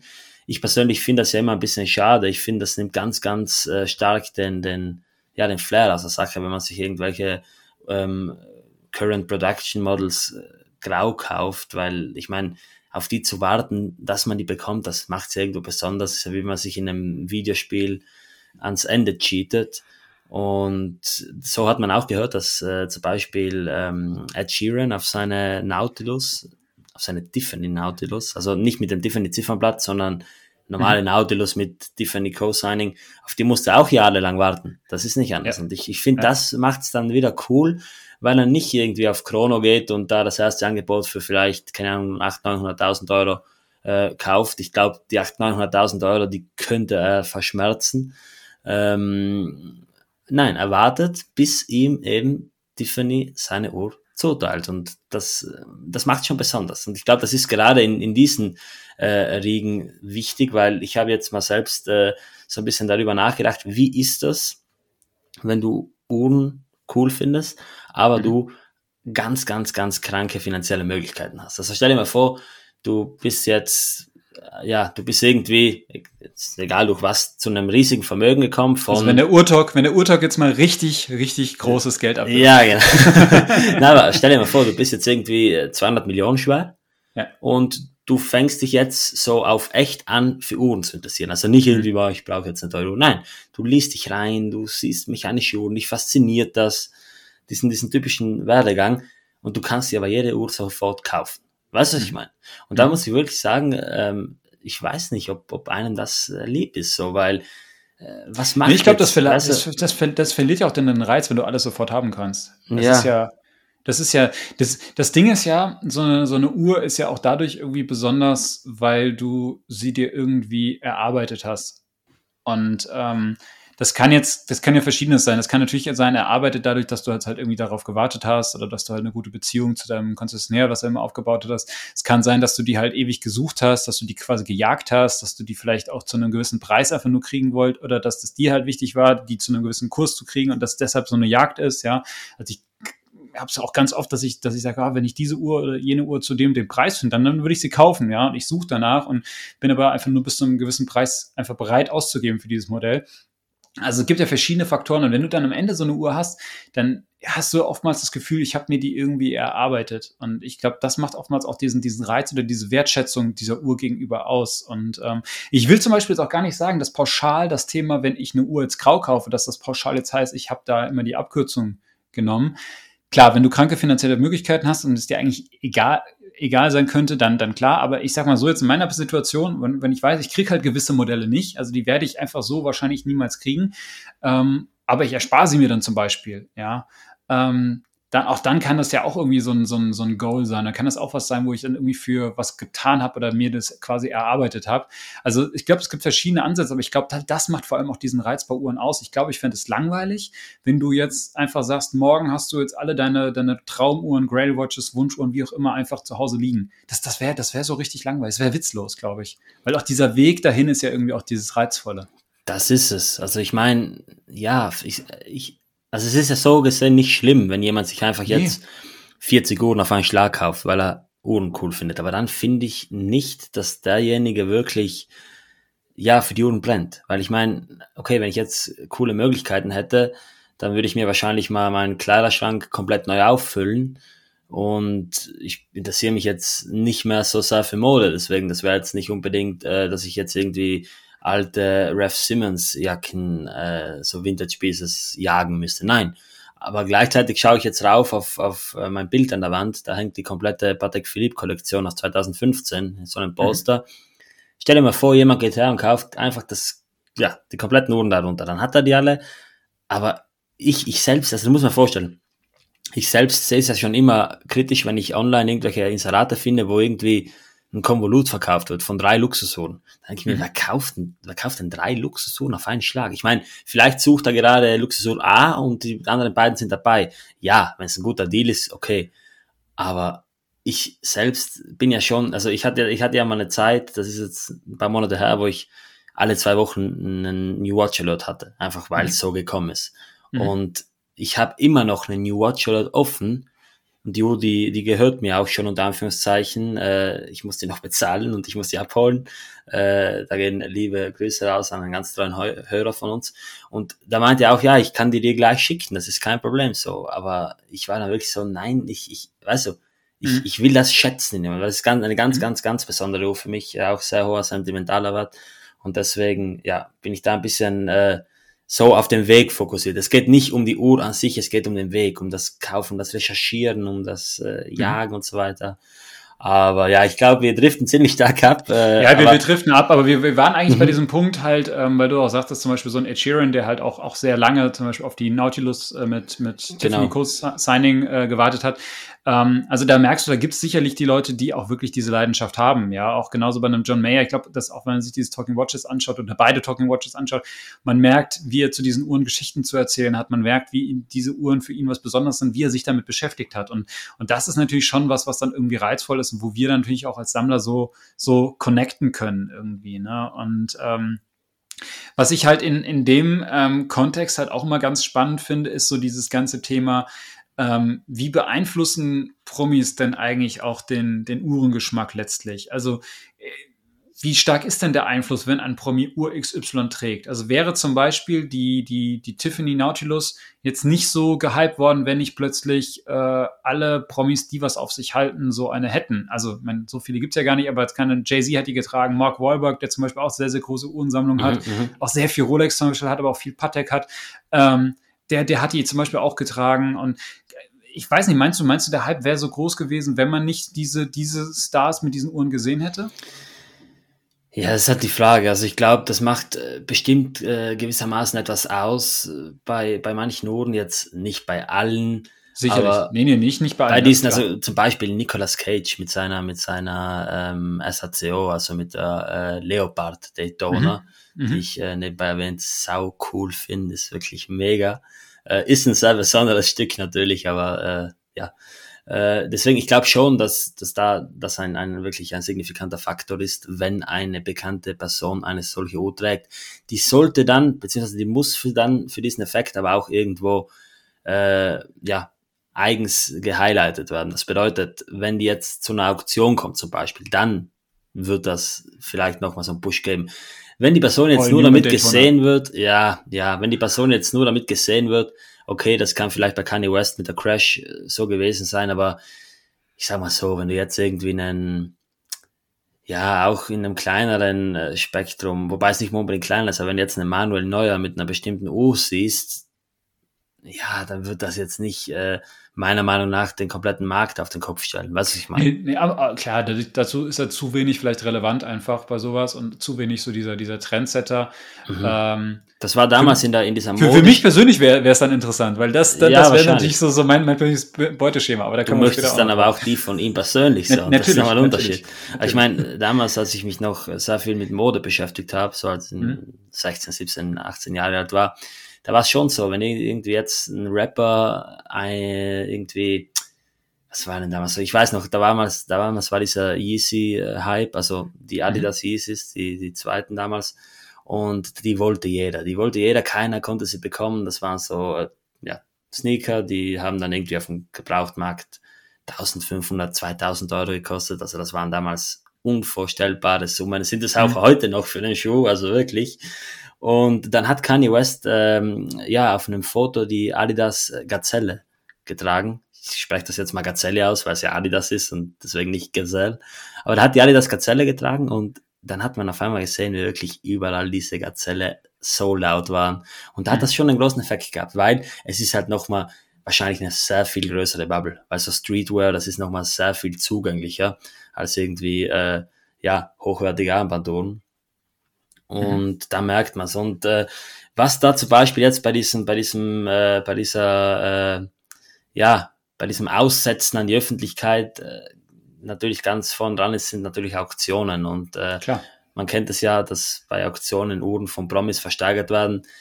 Paul Newman, ich glaube, da brauchen wir gar nicht mehr dazu sagen. Dazu am besten das, das ist, aber ganz kurz Paul Newman, ich will ganz kurz mhm. einhaken, weil das ist ja spannend. Paul, Paul Newman ist ja eigentlich ähm, in unserer Generation hat der ja gar keine Relevanz mehr. Das ist Absolut ja eigentlich, nicht. Ich muss also, da mal googeln, ganz ehrlich. Genau, also wenn, wenn ich jetzt ehrlich gesagt die Paul Newman Daytona nicht kennen würde, würde ich Paul Newman nicht mehr kennen. Genau. Und ähm, das kommt natürlich aus der Generation, die quasi noch eine ganze Generation über uns ist, die wirklich Paul Newman noch, oder vielleicht sogar zwei Generationen über uns ist, die Paul Newman wirklich noch damals mitbekommen haben als Schauspieler, Rennfahrer und so weiter, die, für die das halt wirklich ein Promi in deren Leben war, so wie wenn wir vielleicht halt heute über Jay-Z oder keine Ahnung, Kanye West sprechen oder sowas. Ähm, für uns persönlich heute gar keine Relevanz mehr, aber trotzdem durch diese Uhr wiederum irgendwie noch in Erinnerung. Das finde ich ganz spannend. Das ist ähnlich auch bei Steve McQueen. Auch der, auch, auch so, so, so ein Star aus der Vergangenheit, der aber sehr, sehr eng assoziiert wird mit gewissen Modellen. Also zum Beispiel Heuer Monaco, ja, die, die äh, 11, 1133 ist das, glaube ich, die er damals bei Le Mans in dem Film getragen hatte der Film ziemlich schlecht, aber, aber halt gerade diese, diese Uhr in seinem Handgelenk halt sehr, sehr bekannt. Ähm, Genauso redet man heute immer noch über die, die 1655, die er zwar wahrscheinlich nie besessen oder zumindest nicht getragen hat, wie auch immer, ähm, die aber irgendwie auch mit ihm immer noch in Verbindung gebracht wird. Also auch das ist ganz spannend, dass man da so eine Connection manchmal hat. Also dass das so eine, so eine Uhr quasi auch dein Erbe auch ein bisschen weiter transportiert. Also nicht nur, dass, dass, dass du als Promi den, den Uhrengeschmack vielleicht mitprägst, ja, sondern also, dass du klar, eine Paul Newman Daytona ist sicherlich irgendwie auch so beliebt geworden, einfach weil sie natürlich mit ihm assoziiert wird und, und die, die Sammler, die halt das Geld hatten, auch ihn noch so aus früher, aus seiner Vergangenheit kennen, aber irgendwie diese Uhr transportiert auch sein Erbe weiter. Also das finde ich auch eine ganz, ganz spannende äh, Kombination. Aber jetzt hatte ich dich auch unterbrochen, sorry. Ja, wie gesagt, ich wollte einfach sagen, dass das ähm, gerade auf Paul Newman bezogen, also wir hatten damals ja die Folge mit Aurel Batsch, zum ja. zweiten Mal erwähnt hier, äh, sehr, sehr hörenswert. War auch eine ganz man, gute Folge. Ganz ist meine Lieblingsfolge, tatsächlich. Also das ist nach wie vor meine absolute Lieblingsfolge. Habe ich mir auch schon zweimal gehört. Und ähm, ja, Philips, äh, der ist ja bei Philips eben, äh, der ist nicht bei Philips, sondern der arbeitet mit Philips. Und da werden ja auch ganz oft Uhren versteigert, wie zum Beispiel äh, von Eric Clapton, dem Musiker. Wenn man da bei Philips mal online eingibt, Eric Clapton, dann sieht man da einige seiner Uhren, die versteigert wurden. Und ganz interessant, äh, es wurde zum Beispiel 2015 bei der ähm, Geneva Watch Auction 2 eine Rolex Day-Date von ihm versteigert und 2015, das ist ja so sieben Jahre her, das war damals eine ähm, 118-200, also eine 1,18,200 für die, die es so leichter verstehen. Und das ist eben eine normale Day-Date gewesen, unter Anführungszeichen, ähm, mit äh, ja, schwarzem Blatt, Diamantindizes. Und die wurde für 18.000 Schweizer Franken verkauft. Das war eine, eine Uhr von Eric Clapton aus seiner Sammlung und so ein Preis. Ich glaube, also die Uhr wäre den Preis heute auch ohne Eric Clapton mindestens wert. Aber Eric Clapton macht da von mir gesehen schon einen Unterschied. Ähm, nicht mal unbedingt so sehr. Ich meine, zum Beispiel wurde eine ähm, Weißgold Rolex Daytona von Eric Clapton bei der Watch Auction 11 2020 für ähm, ja, 37.500 Schweizer Franken versteigert. Also ich meine, das ist ähm, lächerlich wenig. Die wurde original auch an Eric Clapton verkauft. Die kam nicht von Eric Clapton selbst, muss man dazu sagen. Mhm. Und die letzte Uhr, die da wirklich so für Aufsehen gesorgt hat, das war Eric Claptons Crazy Dog. Also Dog mit C, Crazy mhm. Doctor. Und das ist eben diese Rolex Daytona 6239 in Gelbgold, also die Handaufzugs Daytona 37 mm Durchmesser aus 1968 mit einer, und die ist äh, höchstwahrscheinlich einzigartig, also die ist so mit einer ähm, ja, blauen äh, Tachymeter-Skala. Deswegen hieß die eben Crazy Dog und die hatte auch eben die, ähm, die 15 Pulsations Chronometer-Skala. Also die hatte eine doppelte Tachymeter-Skala. Das ist praktisch, was die auf der Lünette und dann noch die auf dem Ziffernblatt. Und das ist halt eine absolute Rarität. Und ich kann mich gut daran erinnern, äh, wir waren damals ja beim ähm, Preview und die lag, äh, ja, die lag, glaube ich, eine halbe Stunde bei uns äh, auf dem Tablett. Also wir hatten die natürlich angeschaut und ja, wir hätten die wahrscheinlich früh abgeben sollen, weil die haben bestimmt auch andere Leute noch ansehen wollen. Aber das ist schon eine, eine wahnsinnig besondere Uhr gewesen. Also, als man die so in den Händen hatte, der Zustand ist atemberaubend gut. Und, Aber war die, ähm, war die für dich jetzt auch besonders wegen Eric Clapton nein, oder war die für dich tatsächlich, also, besonders wegen der Uhr? Ich will jetzt nicht direkt Nein sagen, aber ich muss halt sagen, dass ähm, die Uhr an sich, äh, zum einen war es ja besonders, weil sie eben diesen astreinen Zustand hatte, aber das, was das Ganze wirklich an sich special machte, das war schon, dass die eben eine besondere Provenienz hat. Also ich kann mit Eric Clapton so nichts anfangen. Ich äh, bin da noch nicht drin. Ich habe es mir wirklich mal vorgenommen, mir es mal anzuhören, weil es bestimmt gute Musik ist. Ähm, aber ich kann damit jetzt äh, nicht unbedingt was anfangen. Aber eben zu wissen, dass die von einer bestimmten Person kommt, das macht es schon besonders. Weil ich meine, mhm. die anderen Daytonas, ja, die kommen halt höchstwahrscheinlich aus äh, vielleicht privaten Händen vom Erstkäufer oder die kommen halt von irgendwelchen Sammlern und im Normalfall ist das ja mehr oder weniger schon eine richtige Rotation geworden. Also mhm. irgendein Händler oder Sammler kauft die, hat die ein paar Jahre in seiner Sammlung und gibt die dann wieder zurück bei einer Auktion. Also gibt die dann wieder in Auktion, der geht sie nicht zurück. Und ja, aber das ist halt cool, weil ich mir vorstelle, dass irgendein Musiker die sich selbst kauft, wahrscheinlich auch bei einer ähm, Auktion. Ich meine, das ist nicht die hat er sich nicht original neu so gekauft. Ich meine, die war nur in seinem Vorbesitz. Und das zeigt halt auch, dass Eric Clapton ein wirklich, ähm, ja, berüchtigter Sammler ist in dem Moment. Da ähm, habe ich als letztens auf äh, Instagram bei dem Account Horlogerie Ancienne was lesen können. Das ist ein, ähm, ein Sammler aus Großbritannien, also ein Sammler und sein Vater, die beide sammeln.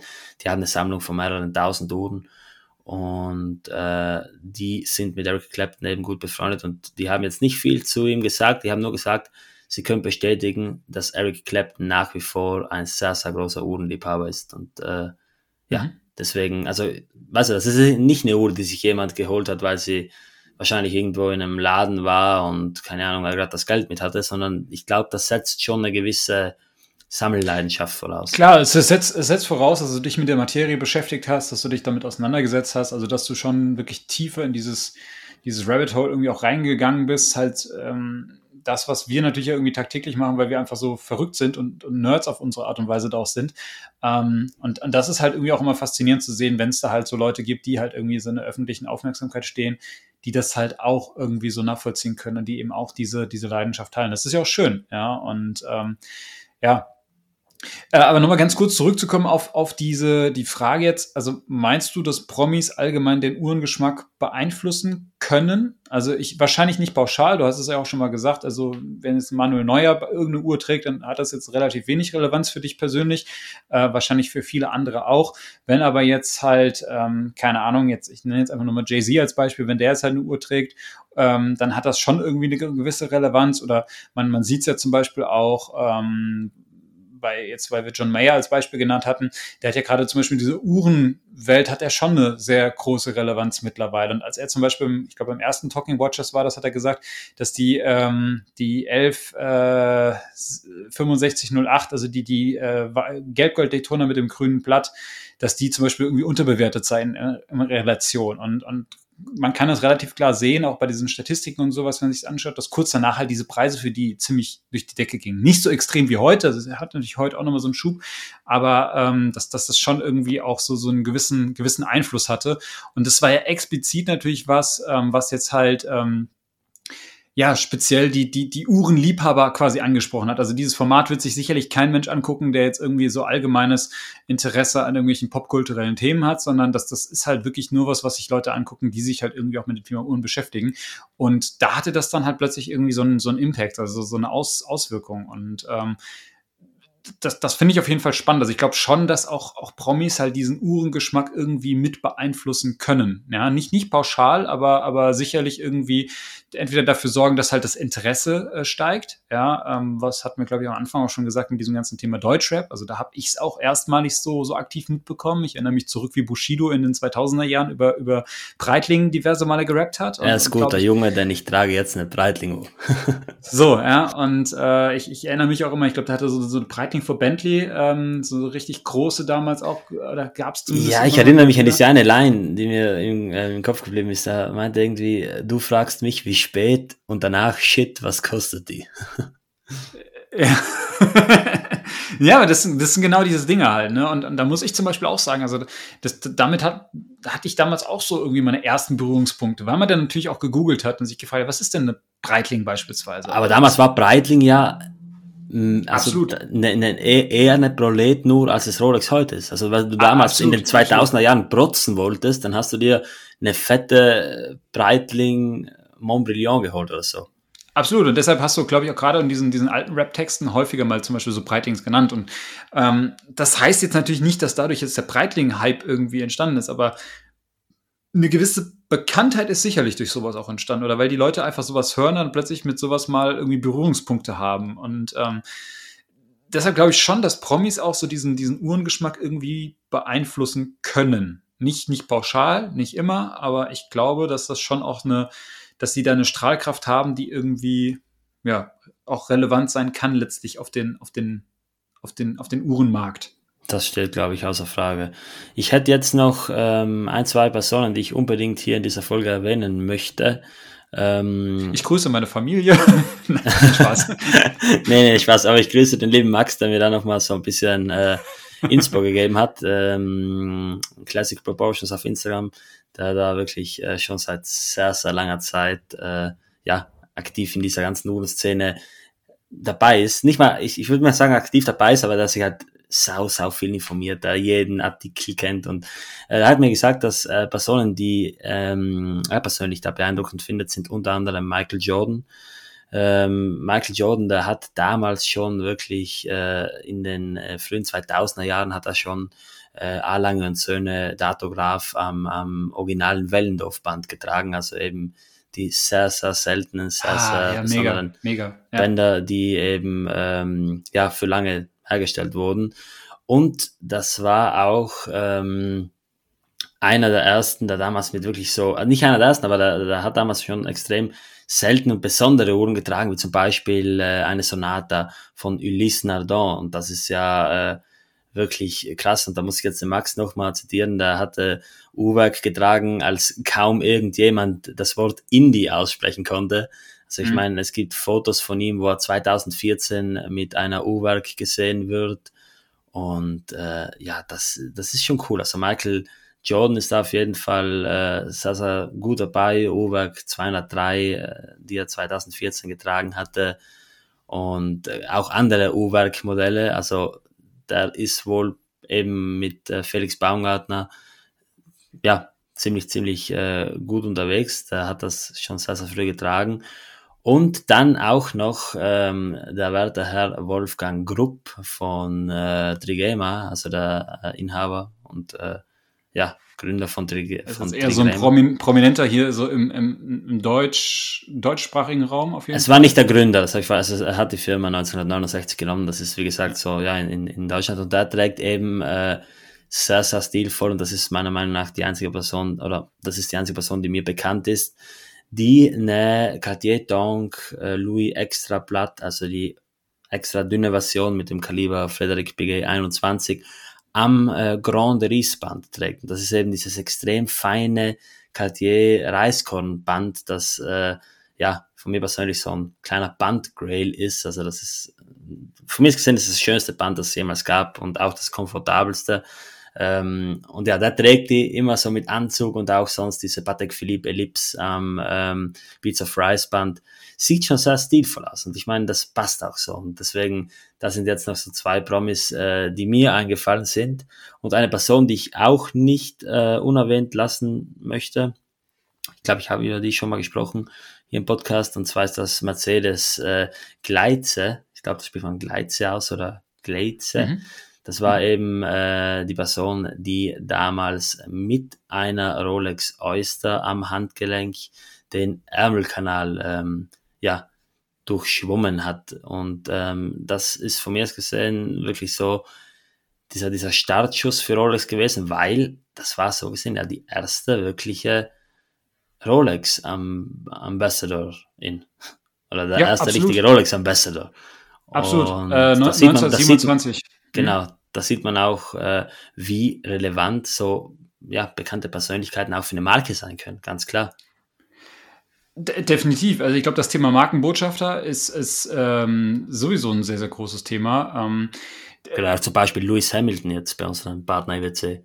Ja, genau. IWC zum Beispiel macht das, spielt das natürlich sehr viel mit Lewis Hamilton. Ich glaube, ähm, Bradley Cooper ist auch, also sehr bekannter Schauspieler. Tom Brady, ähm, da zum Beispiel auch ganz spannend bei Tom Brady, der ist ja äh, also Footballspieler und ähm, großer, großer, großer Star. Jetzt natürlich in, in Europa ist man natürlich nicht so sehr auf dieses ganze äh, American Football-Thema, aber äh, gerade in den USA ein sehr, sehr großer Star. Und da ist zum Beispiel das Spannende, der hat halt IWC-Uhren auch schon getragen, bevor er Markenbotschafter wurde. Und ähm, das, das ist vielleicht auch was, worüber wir einfach mal, mal so ein bisschen sprechen können. Es ist natürlich schick, ja, für, für Marken, sich, sich jemanden zu holen, der irgendwie erfolgreich ist, der in einer gewisse, ja, einfach in der Öffentlichkeit steht, im öffentlichen Leben steht und den quasi so zu, ja, als, als, als Ambassador, als Markenbotschafter an, an, an Bord zu holen und einen Vertrag mit denen abzuschließen, zu sagen, okay, du, du vertrittst jetzt quasi unsere, unsere Marke als, als Werbegesicht. Aber ähm, da frage ich mich zum Beispiel ganz oft, wie authentisch ist das? Also, ähm, weißt du, was ich meine? Also ich, ich finde das. Ja, äh, da gab es ja diese, da gab's ja. ja diese, diese, diesen, nicht Skandal, aber äh, war es nicht damals irgendwie, wer ist dieser Tudor-Ambassador? David Beckham? David Beckham, genau, der irgendwie, ich weiß nicht, ob es Tudor war oder Tag Heuer, irgendein Ambassador hat halt äh, seine Uhr auf der Hand getragen, so um den Handrücken geschnallt. Und dann haben irgendwie manche äh, Meme-Pages gemeint, ja, nicht mal er selbst will sie ans Handgelenk schnallen. Und äh, das stimmt schon. Also da kommt es schon sehr darauf an. Ich meine, bei manchen kann es schon so wirken, als würden die die Uhr halt nur tragen, weil die eben äh, gesponsert werden. Und dann sieht man ja auch so Geschichten wie äh, was nicht so, dass Daniel Craig irgendwie privat immer Rolex trägt, obwohl er ja ähm, mit James Bond eigentlich Omega Ambassador ist. So das, kann, das kann sein, es kann sein. Es gibt auch so Geschichten, wo dann der ähm, Markenbotschafter dann immer zu einer anderen Marke gegangen ist. Also ich denke da zum Beispiel an Michael Schumacher, der, der anfangs bei, bei Omega war und da dann zum Beispiel auch diese, diese Speedmaster Reduced, Michael Schumacher Edition, da gibt's ja verschiedene Zifferblattvarianten, so rot, gelb und so weiter. Ähm, das war erst so die Uhr, die sie auch für ihn gemacht hatten. Und dann später war halt bei Audemars Piguet. Und ähm, kann natürlich sein, klar kann man sagen, vielleicht hat sich hier Ungeschmack weiterentwickelt, ähm, keine Frage. Andererseits ähm, spricht es für mich aber auch immer ein bisschen dafür, dass vielleicht die Liebe zu dieser einen Uhrenmarke dann vielleicht doch nicht so groß war, sondern der, der Reiz der anderen Marke dann vielleicht doch, doch ein bisschen größer. Also das, das ist sicherlich, da muss man ja auch ganz ehrlich sagen, das ist ja auch verständlich. Also das sind ja auch Personen, die ähm, sich auch durch, durch solche Werbeeinnahmen auch finanzieren, gerade auch im Sportbereich. Ja, also natürlich haben die ihre Gagen, natürlich haben die ihre Gehälter und alles, ähm, aber sehr, sehr große Einkommensquelle, gerade für die ganz großen Stars, ist ja halt einfach auch die, die Werbung. Ja, muss man, muss man ja einfach so sagen. Und ich verstehe das auch, dass es dann natürlich auch interessant ist, wenn dich halt eine Uhrenmarke anspricht und äh, wenn du die vielleicht jetzt auch noch so an sich ganz gut findest oder halt zumindest die Marke, die Uhren jetzt nicht ganz, ganz unattraktiv findest, dass, dass du sowas mitnimmst. Aber es ist halt immer die Frage, wie authentisch ist es halt am Ende des Tages Tages wirklich und wie innig ist denn am Ende auch die Liebe zwischen dem Markenbotschafter und dieser Marke? Ja, stimmt schon. Also ich, also da weiß ich nicht, ob du äh, so ein Uhrenliebhaber sein kannst oder ob das gut miteinander geht, wenn du jetzt irgendwie Uhrenliebhaber bist, aber ein Sponsoring von irgendeiner Uhrenmarke bekommst. Weißt du, was ich meine? Also ja gut, Raphael, äh, Raphael, das müssen wir mal hart sagen. Wir sind jetzt, wir sind als Ur-Talk natürlich jetzt auch äh, hier heute gesponsert, zum Beispiel in dieser Folge sind trotzdem Ja, aber mich zwingt, also ich, ich glaube, ja. bei IWC würden die jetzt nicht ein Problem damit haben oder die haben jetzt hoffentlich kein Problem damit, wenn ich jetzt eine, eine Cartier am Handgelenk habe oder du eine Tour dort. Und ich meine, das ist cool. Aber wenn es dann so wäre, dass du jetzt, keine Ahnung, du wirst jetzt exklusiv ist, du darfst jetzt nur noch diese Marke, dann, dann, dann ist es natürlich schwierig, klar. Weil würdest du, du das halt machen, wenn ich jetzt zum Beispiel, jetzt mal, Rolex sponsert dich, du darfst ab jetzt nur noch Rolex tragen? Ähm, Nur noch nee, Rolex. Nee, nee, nee, würde ich nicht machen, weil einfach, natürlich, klar wäre es eine große Ehre bei gewissen Marken, klar wird man Das sagen, muss man jetzt natürlich Wahnsinn. außen vor lassen, da kann man jetzt nicht rational drüber antworten. Und ich meine. Nee, nee, aber, aber, aber ich, ich, ich, ich könnte es nicht machen, weil ich einfach zum Beispiel viel zu viel Freude an verschiedenen Uhren habe. Und ich habe halt nicht auch die Liebe null, zu einer Marke. Ja, ja, das wäre auch null authentisch. Also wenn man sich jetzt Absolut. zum Beispiel so einen, so einen, so einen Promi wie dich hernimmt, dann, dann ja, in der Uhrenszene ohne ja, Zweifel. Und, und, ich meine, ja, wenn, wenn man sich jemand wie dich jetzt hernimmt und nehmen wir mal an, Rolex möchte dich jetzt gerne als irgendwo ja, irgendwo sponsern. Dann wäre es ja hundertmal authentischer, wenn dich, wenn die jetzt sagen würden, schau Chris, du bekommst von uns jetzt eine, keine Ahnung, eine Daytona mit schwarzem Ziffernblatt. Äh, du aber machst du weißt, einfach, wie man mich kriegt. ja, genau, du, du machst deine Sachen, die machst du gut, aber ich glaube, es wäre nicht cool oder es wird nicht gut rüberkommen, wenn du jetzt schreibst, hey guys, now I'm getting sponsored by Rolex, I will only post Rolex on my feed. Weißt du, was ich meine? Dann würden halt ganz viele wahrscheinlich denken, ja, schade, weil du hattest ja immer sehr, sehr viel Abwechslung von anderen Marken, auch kleineren Marken. Und ich glaube, deswegen wäre es halt bei dir authentischer, wenn die jetzt äh, einfach dir da kein, äh, ja, keine Art Embargo geben, dass du nur noch ihre Uhren tragen dürftest. Und da muss man eben auch bei, bei anderen Promis einfach so ein bisschen nachgeben. Ich meine, wenn jetzt irgendein Promi, der für seine vielseitige Uhrensammlung bekannt ist, nur noch mit einer Uhr gesehen wird, es ja, ist nicht dann, authentisch. Es dann wurde halt wahrscheinlich sehr, sehr viel Geld geboten. Weißt du, ja. was ich meine? Nee, du hast vollkommen recht. Also man muss auf diese Authentizität achten.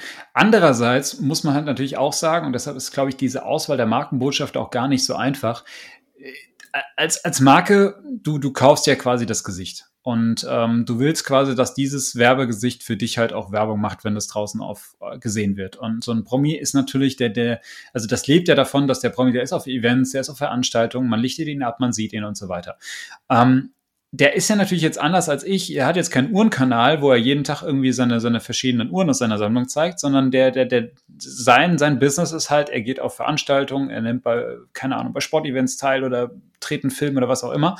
Und dann will natürlich halt schon die Marke auch wissen, dass sie als Marke dort repräsentiert sind. Ich kann das schon aus Markensicht kommen, ja, klar, verstehen. Das, das und es wäre natürlich schon schwierig, jetzt für so eine Marke zu sagen, naja, okay, wir, wir sind jetzt offizieller Partner von Jetzt, jetzt nehmen wir das Beispiel IWC mit Lewis Hamilton. Wir sind jetzt IWC, wir haben jetzt Lewis Hamilton an Bord und der ist auch von uns begeistert und sowas, aber jetzt trägt er beim Formel 1 Rennen dann plötzlich halt nur noch irgendwie keine Ahnung, äh, Marke XY. Das, das, das, ist natürlich schwierig, kann ich, kann ich natürlich auch verstehen, dass, dass das die Marken auch so nicht machen können. Aber ähm, deshalb glaube ich halt, dass halt wirklich diese Auswahl eines Markenbotschafters unglaublich schwierig ist. Ich glaube, das ist gar nicht so einfach, da den richtigen für dich zu finden, weil der muss halt zu dieser Marke passen. Und ähm, was man mir halt zum Beispiel auch bei Tudor sagte, ähm, dass das David Beckham, dass der wohl wirklich auch Tudor begeistert ist. Also der, der mag halt Rolex auch, ja, der, der hat auch viel Rolex, aber die Marken hängen ja auch, auch ein bisschen zusammen, muss man auch dazu sagen. Und ähm, der ist aber wohl auch wirklich so, was man hört. I don't know, ich habe ihn noch nie persönlich treffen dürfen, aber ich kenne ein paar, die, die ihn jetzt letztens zum Beispiel mal treffen durften auf dem, auf dem Tudor-Event in, in London. Ähm, was man so hört, ist er wohl wirklich auch relativ tief in diesem, diesem Thema drin und äh, trägt wohl halt auch fast nur Tudor oder halt auch Rolex. Und ähm, dann, dann kann das gut passen, sicherlich. Ähm, aber es gibt ja, wie gesagt, ich habe ich hab oftmals bei so manchen Markenbotschaften habe ich so das Ding, da frage ich mich, na gut, das ist jetzt offensichtlich halt, der wurde jetzt halt offensichtlich für diese Werbung gekauft und ähm, das ist auch okay, es ist auch legitim, aber ich finde es dann halt nicht so authentisch. Und, und andersrum muss man halt auch sagen, gebe ich dir vollkommen recht, wenn jetzt, nehmen wir jetzt mal so einen Ed Sheeran oder nehmen wir einen John Mayer oder sowas, ähm, wenn, wenn der jetzt zum Beispiel ab morgen nur noch Rolex tragen würde oder welche Marke auch immer, Patek Philippe, gut, Patek Philippe ist, die machen, glaube ich, gar nichts mit Markenbotschaftern, aber ist egal, dann, dann, dann wäre es nicht authentisch. Selbst wenn der vorher schon Fan dieser Marke war, aber die, die, dadurch, dass sie halt auch so eine breite Vielfalt an, an, an anderen Marken auch in der Sammlung haben, würde es dann irgendwie nicht mehr passen. Also das wäre das wäre komisch, ja. Stimme ich dir vollkommen zu. Da bin ich ganz bei dir, ja. Und ähm, was ich persönlich immer noch ganz cool finde, gerade bei so einer Partnerschaft, wo wir vielleicht auch noch kurz drüber sprechen können, ist dann eigentlich auch so der Fall, wenn halt ein Botschafter dann trotzdem irgendwie auch sowas wie eine eigene Uhr bekommt. Also, also nicht nur, dass er jetzt eine Uhr gestellt bekommt von der Marke, das ist, das ist klar, aber wenn er halt, wenn, wenn quasi für diesen Botschafter so eine Uhr gemacht wird, also das habe ich jetzt konkretes Beispiel natürlich jetzt auch mit, mit meiner Uhr, die, die Jano Trulli gehört hat. Übrigens, das war keine große Liebe zwischen, zwischen Marke und Markenbotschafter. Das kann ich vielleicht auch soweit dazu sagen. Mhm. Sonst hätte ich wahrscheinlich diese Uhr heute auch gar nicht.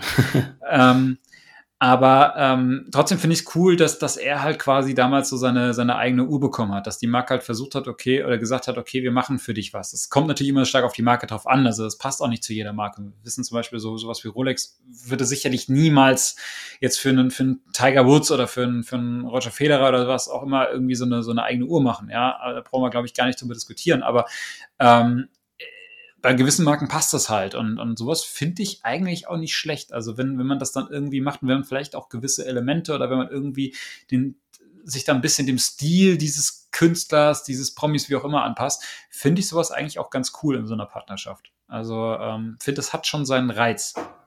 Ja, stimme ich dazu. Ja. So, ähm, jetzt Vielleicht über was wir auch nochmal abschließend sprechen können, weil ich jetzt auch schon eben sagte, ähm, meine, meine Jano Trulli-Uhr, ähm, mich, mich reizt ja dieses Thema Sammeln von solchen Uhren. Das muss ich ja echt zugeben. Das ist ja schon bei mir immer so ein Ding, dass das ich, also ich habe ich halt immer so die Augen offen nach, nach solchen Uhren. Ja, jetzt natürlich klar, jetzt über viele Uhren, über die wir jetzt heute gesprochen haben, die sind natürlich fernab dessen, was, was ich mir irgendwie jemals leisten könnte. Ja, aber ähm, also zum Beispiel, du sagst, dass dir die Weißgold Daytona von Eric Clapton, da, da habe ich so ein bisschen gezuckt. Da habe ich gedacht, oh, damals, ne, das ist natürlich jetzt auch schon wieder ein bisschen her. Und die Preise sind auch schon wieder anders und so weiter. Aber das ist jetzt zum Beispiel sowas, wo man sagt, das könnte ja, könnte man sich ja realistisch sogar irgendwie diesen, diesen Traum erfüllen. Ja, und ähm, ich finde sowas halt immer spannend. Also irgendwie finde ich so, dass das, das hat einfach so einen, so einen Reiz, wenn du so eine Uhr hast, die so jemanden gehört hat, der irgendwie in der Öffentlichkeit stand und der dadurch vielleicht halt auch gewisse Sachen erlebt hat. Du wirst natürlich nie wissen, was hat er jetzt alles mit dieser Uhr erlebt, was hat er alles gemacht. Und, und du wirst nicht wissen, wie oft hat er diese Uhr jetzt wirklich getragen oder ähm, war das nur was, was er ab und zu vielleicht mal im Handgelenk hatte.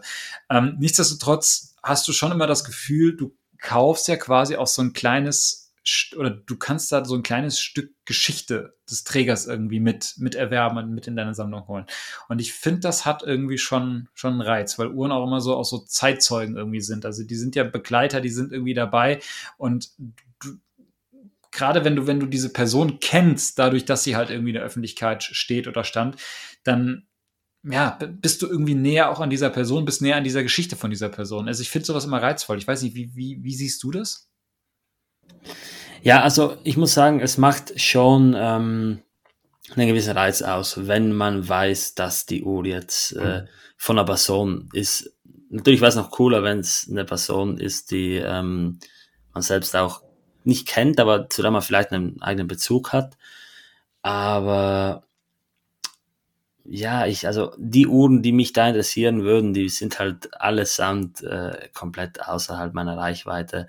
Vielleicht nicht allesamt, vielleicht kommt da noch demnächst was, aber äh, ich meine, ich spreche da jetzt von wirklich den, den, ja, ganz, ganz krassen Stücken. Ich meine, wenn jetzt Uhr zum Beispiel äh, im, im, im Besitz von, von Auro Montanari, also von John Goldberger gewesen ist, das ist ja relativ oft der Fall. Ich habe mir ja letztens bei, in Mailand bei Monaco Legends Group seine ähm, Patek 3448 in Weißgold am Weißgoldband angesehen. Oder auch seine 6200 von Rolex, die Submariner. Und da bin ich dann persönlich sogar noch mehr drin, wie wenn es einfach irgendein random Promi ist, einfach weil ich weiß, die Uhr kommt aus den Händen des womöglich besten Sammlers. Gut, du, da, da so. muss man ja dazu sagen, du schätzt ihn natürlich auch sehr, oder du bist ja auch sehr, sehr gerade in diesem, genau, genau. Diesem, diesem Game der großen, mhm. großen Uhrensammler drin. Und das sind sicherlich für dich, sind das ja auch in gewisser Art und Weise dann irgendwie auch, auch Promis, oder? Ja, also ich muss, ja, absolut, ja. aber ich muss sagen, da ist äh, Auro nochmal so eine, so eine, ja, so eine Lichtgestalt fast schon, weil wenn die Uhr jetzt zum Beispiel von Davide Parmigiani kommt, der ja wirklich als der Big Boss der Uhrenhändler bezeichnet wird, der zum Beispiel jede ähm, der vier Patek 1518 in, in Stahl mehrmals verkauft hatte, das würde mich jetzt nicht so reizen. Aber dadurch, dass das Auto jetzt nicht unbedingt oder nicht Händler ist und einfach ein unfassbares Wissen und auch einen unfassbaren Stil mitnimmt, ich finde immer noch, dass Auto einfach, ja, für mich persönlich der Inbegriff einer stilvollen Person ist. Auch wie er sich kleidet und alles weitere. Das macht dann schon was aus. Also, und das, äh, ja, das ist dann eben so ein Reiz. Aber mhm. ansonsten, wäre es halt cool, wenn ich jetzt, keine Ahnung, die Crash von Kanye West hätte, ja, das ist schon besonders, keine Frage. Ich meine, das wäre krass, aber Weißt du, was ich meine? Wärst, wärst, du, wärst du bereit, für so eine Uhr einen Aufpreis zu zahlen? Also jetzt, wenn du sie nicht. Ja, absolut. Wenn du sie jetzt nicht ja. ver wieder verkaufen dürftest. Ja, also ist ja klar offensichtlich, wenn man sagt, okay, ich habe diese Uhr und dann stelle ich diese Auktion ein und dann mache ich damit Gewinn und so weiter. So naja, was heißt nicht wieder verkaufen dürfte? Ich meine, ich bin jetzt nicht, dass ich sage, ich kann einfach äh, mein, mein Geld äh, raushauen, wie es mir passt. Also wenn dann was krasseres kommt, dann müsste ich wahrscheinlich was krasses verkaufen. Das kann gut sein. Aber wenn nee, ich nee, jetzt. Ich, ich meine, hätte, hätte diese Uhr für dich wirklich einen, einen, höheren Wert, als wenn du jetzt hier quasi das normale Äquivalent. Also nicht nur für mich, nicht nur für mich, die Uhr hat ja generell einen höheren Wert, sag ich. Ja, mal. ja, aber nein, nein, nein, aber äh, ich, ich, ich, will, ich will eigentlich auf die Frage hinaus. Wäre dir eine Uhr eines, eines prominenten Vorbesitzers, den du persönlich schätzt, einen Aufpreis wert, ja oder nein? Und jetzt nicht vor dem Hintergrund, dass du sagst, ja, wenn, wenn die so einen prominenten Vorbesitzer hat, dann kann ich sie auch später mit Gewinn verkaufen, sodass es auch eine wirtschaftlich logische Entscheidung ist, das, zu machen, sondern wirklich hätte die für dich persönlich aus emotionaler, wie auch immer Sicht einen, einen, einen, einen Mehrwert gegenüber einem gleich, einer gleichwertigen Uhr?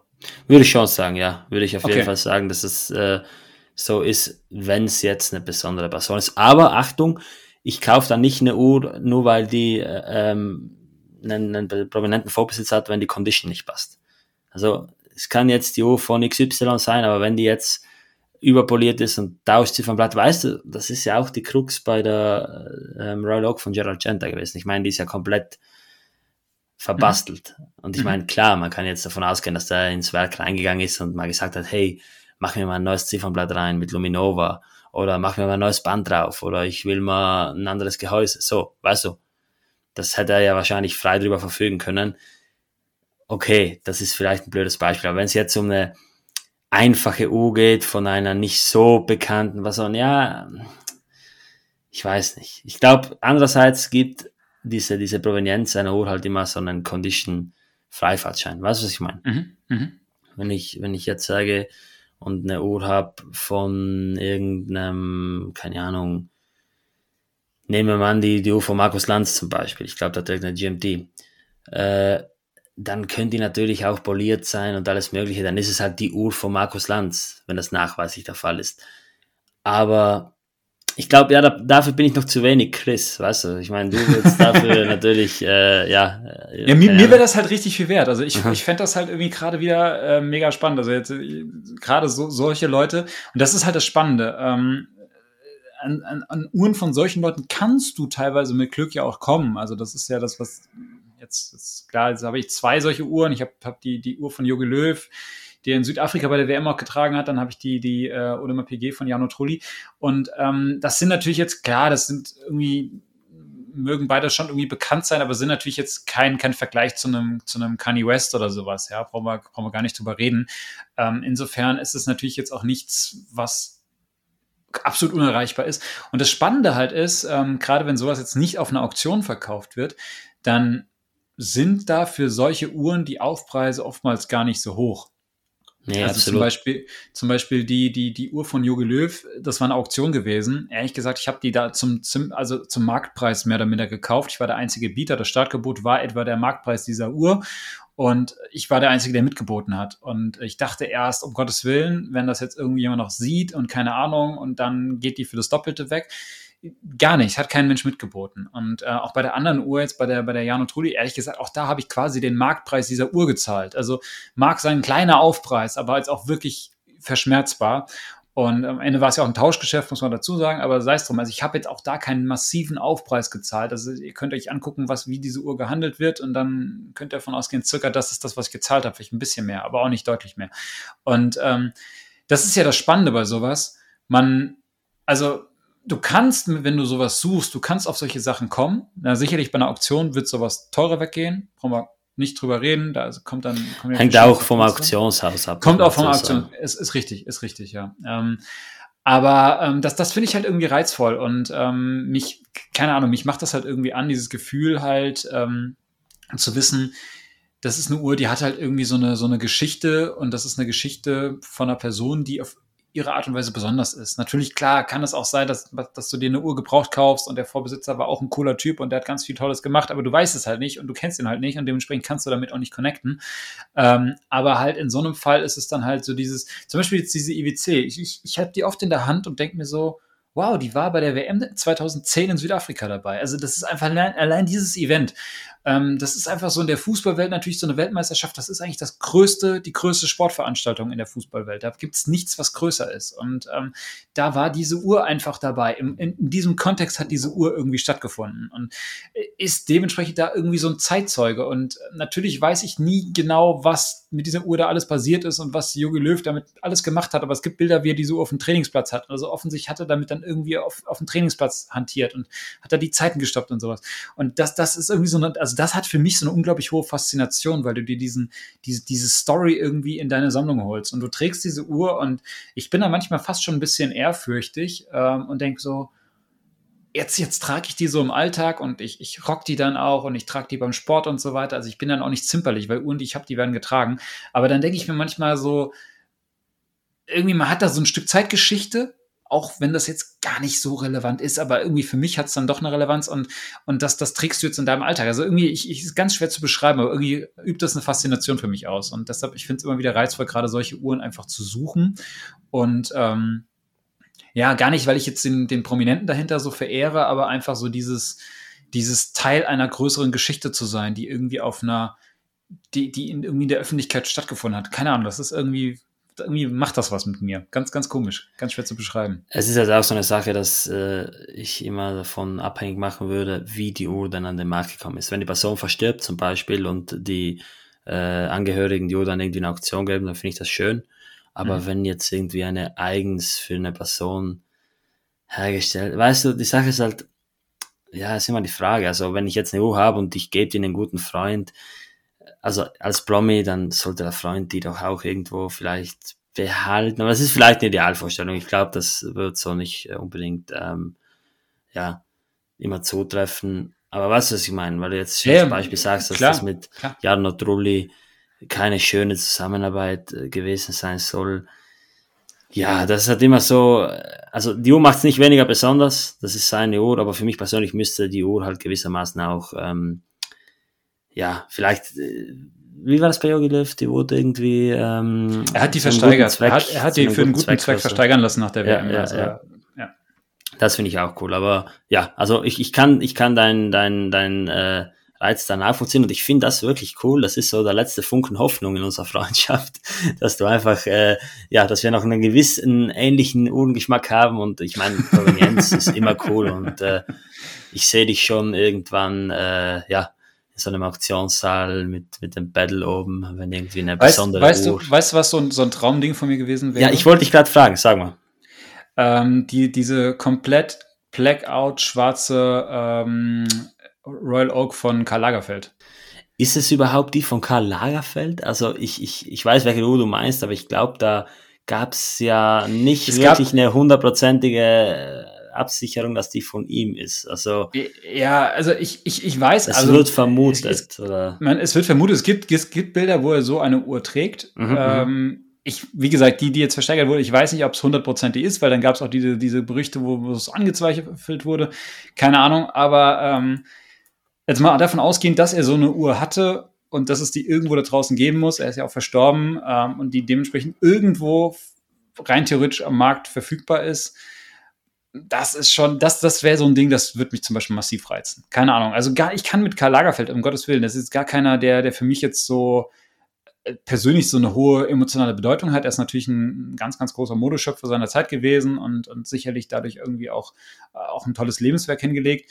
Aber ähm, gerade so irgendwie diese Uhr, weil einfach, das ist natürlich halt auch die, die Royal Oak, die halt auch so, so ein klassisches, ikonisches Design hat, dann aber in dieser abgewandelten Form wirklich passt aber auch zu ihm, weil er halt auch diese, dieses Thema Schwarz-Weiß, das hat irgendwie auch so sein Look. Also irgendwie, das, das, das ist irgendwie eine Uhr, ich habe hab das zum ersten Mal diesen, den Bericht über diese Uhr vor paar Jahren gehört oder gelesen.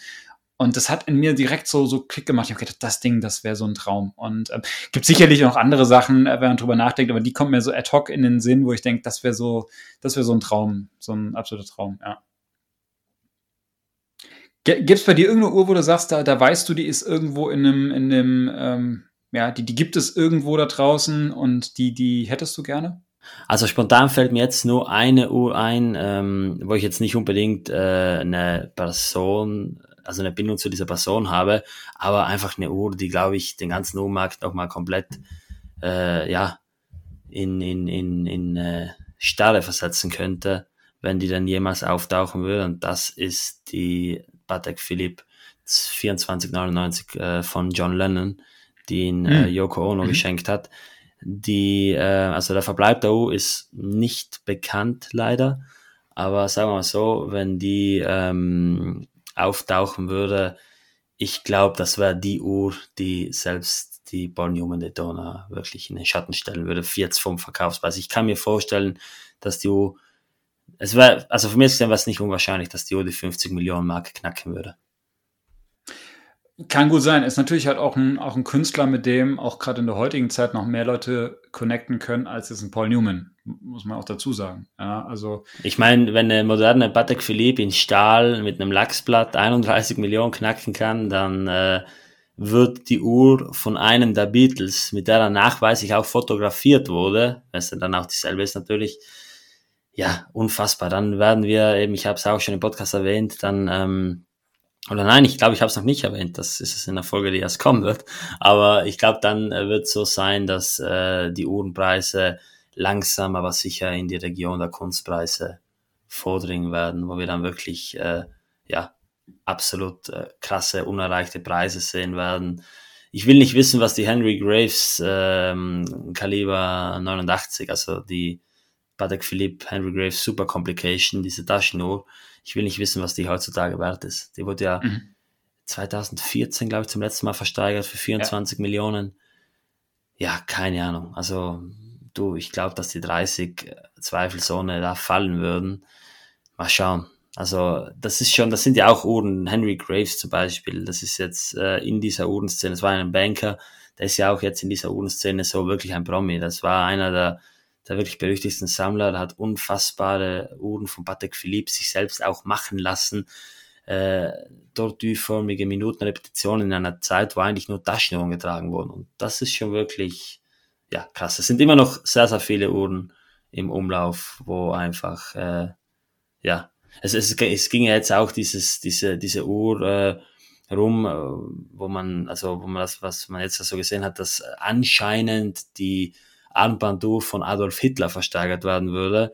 Das ist eine, eine Andreas Huber im mhm. Reverso-Gehäuse mhm. ähm, mit Reverso-Werk, allerdings keine GLC Reverso, mit irgendwelchen Hakenkreuz, Ornamenten und irgendwelchen Daten. Die wurde für 1,1 Millionen Euro versteigert. Ich weiß nicht, was sowas kauft. Ähm, ist höchstwahrscheinlich nicht seine Uhr, was man von sehr, sehr vielen Seiten gesehen hat. Jedenfalls hat er sie wahrscheinlich nie getragen, aber ja, das sieht man auch, dass auch in, in eine ganz, ganz äh, groteske Richtung gehen kann mit diesen Versteigerungen. Aber ja, wir beschränken uns hier auf die, auf die guten Personen und Anführungszeichen. Also das ist jetzt auch eine Uhr, die ich jetzt persönlich nicht bräuchte, auch wenn mich solche Uhren natürlich immer reizen, aber die, da habe ich jetzt keinen Bedarf. Aber ja, also ist es ist es schon spannend und ähm, das ist tatsächlich das, was mich ähm, an dem Auktionsmarkt immer am meisten interessiert. Ich weiß, du hast ja so ein allgemein sehr großes Interesse an den, an den ganzen Thema Uhrenauktionen. Mich reizt oftmals so diese Geschichte von, von, von wem oder von welchem Vorbesitzer kommen, kommen irgendwie Uhren auf den Markt. Das sowas finde ich immer wieder spannend, sowas zu beobachten. Und äh, ja, es ist, es ist, eine, es ist eine, eine, eine coole Materie irgendwie und das hat einfach für mich persönlich schon einen gewissen Reiz. Und ja, ich glaube, so langsam sind wir dann irgendwie durch die Punkte durch. Ähm, weiß nicht, hast du noch was, Raff? Hast, willst du noch über Ja, mich würde jetzt mal interessieren, äh, schreibt mir mal gerne oder schreibt auch dem Chris oder ähm, wenn ihr am liebsten schreiben wollt, schreibt mir mal so, was ist so eure oder was ist euer Promi, euer, eure Lieblingskombination aus Ur und Promi? Das würde mich wirklich mal interessieren. Habt ihr da vielleicht irgendwelche Sachen, irgendwelche Geheimtipps, irgendwas, was man so noch nicht weiß? Vielleicht auch äh, ja direkt aus, aus, aus der Hand eine Information, wenn ihr einen Promi kennt oder so. Erzählt mal so ein bisschen, wie ist euer Eindruck, wie da die Promis so grundsätzlich zu den Uhren stehen? Das würde mich persönlich wirklich mal interessieren und ich glaube, äh, ja, wir haben jetzt ähm, gut äh, eine und eine Dreiviertelstunde gesprochen und haben das Thema ja großflächig abgedeckt. Hat mir sehr, sehr viel Spaß gemacht. Also wie gesagt, ein sehr breit gefächertes Thema, das in verschiedene Richtungen von uns jetzt mal so ein bisschen ausgearbeitet wurde, aber es gibt natürlich noch unzählige weitere Promis, die man da jetzt unter die Lupe nehmen könnte.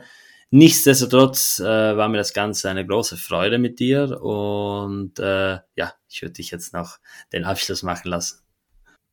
Dankeschön, Raff. Also mir hat es auch Spaß gemacht. Cooles, cooles Thema, ähm, was du, was du da rausgesucht hast, beziehungsweise ähm, cooles Thema. Danke an, an die Hörer, was ihr hier eingereicht habt. Ähm, ja, wenn, wenn ihr, also wie gesagt, lasst uns da gerne mal eine Meinung da. Wenn ihr da irgendwie das Thema selbst spannend findet, äh, schreibt uns da gerne. Ansonsten natürlich, wenn ihr jetzt Promis seid, ähm, dann äh, und ihr habt eine Uhr abzugeben, ähm, ihr wisst, wo ihr mich findet, äh, wie ihr mich erreichen könnt, immer gerne melden. ähm, ja, auch wenn jemand Interesse hat. Also wenn ihr ein Promi seid, äh, ein eigen selbsteinander oder auch ein wirklicher Promi so, und ihr habt Interesse an Uhren, dann, dann kommt immer gerne in den Podcast. Also auch das. Da auch gerne das. mal austauschen, wenn es wahre Uhrenliebhaber da, da dahingehend gibt. Auch das, auch das. Also, keine Ahnung, wenn jetzt jetzt ein Lewis Hamilton hier zuhört, ja, ähm, dann äh, und der, du willst eine, willst eine IWC verkaufen, melde dich gerne bei mir. Ich habe ich hab Interesse. Ähm, nein, Aber Spaß spricht beiseite. kein Deutsch. ich, ich weiß.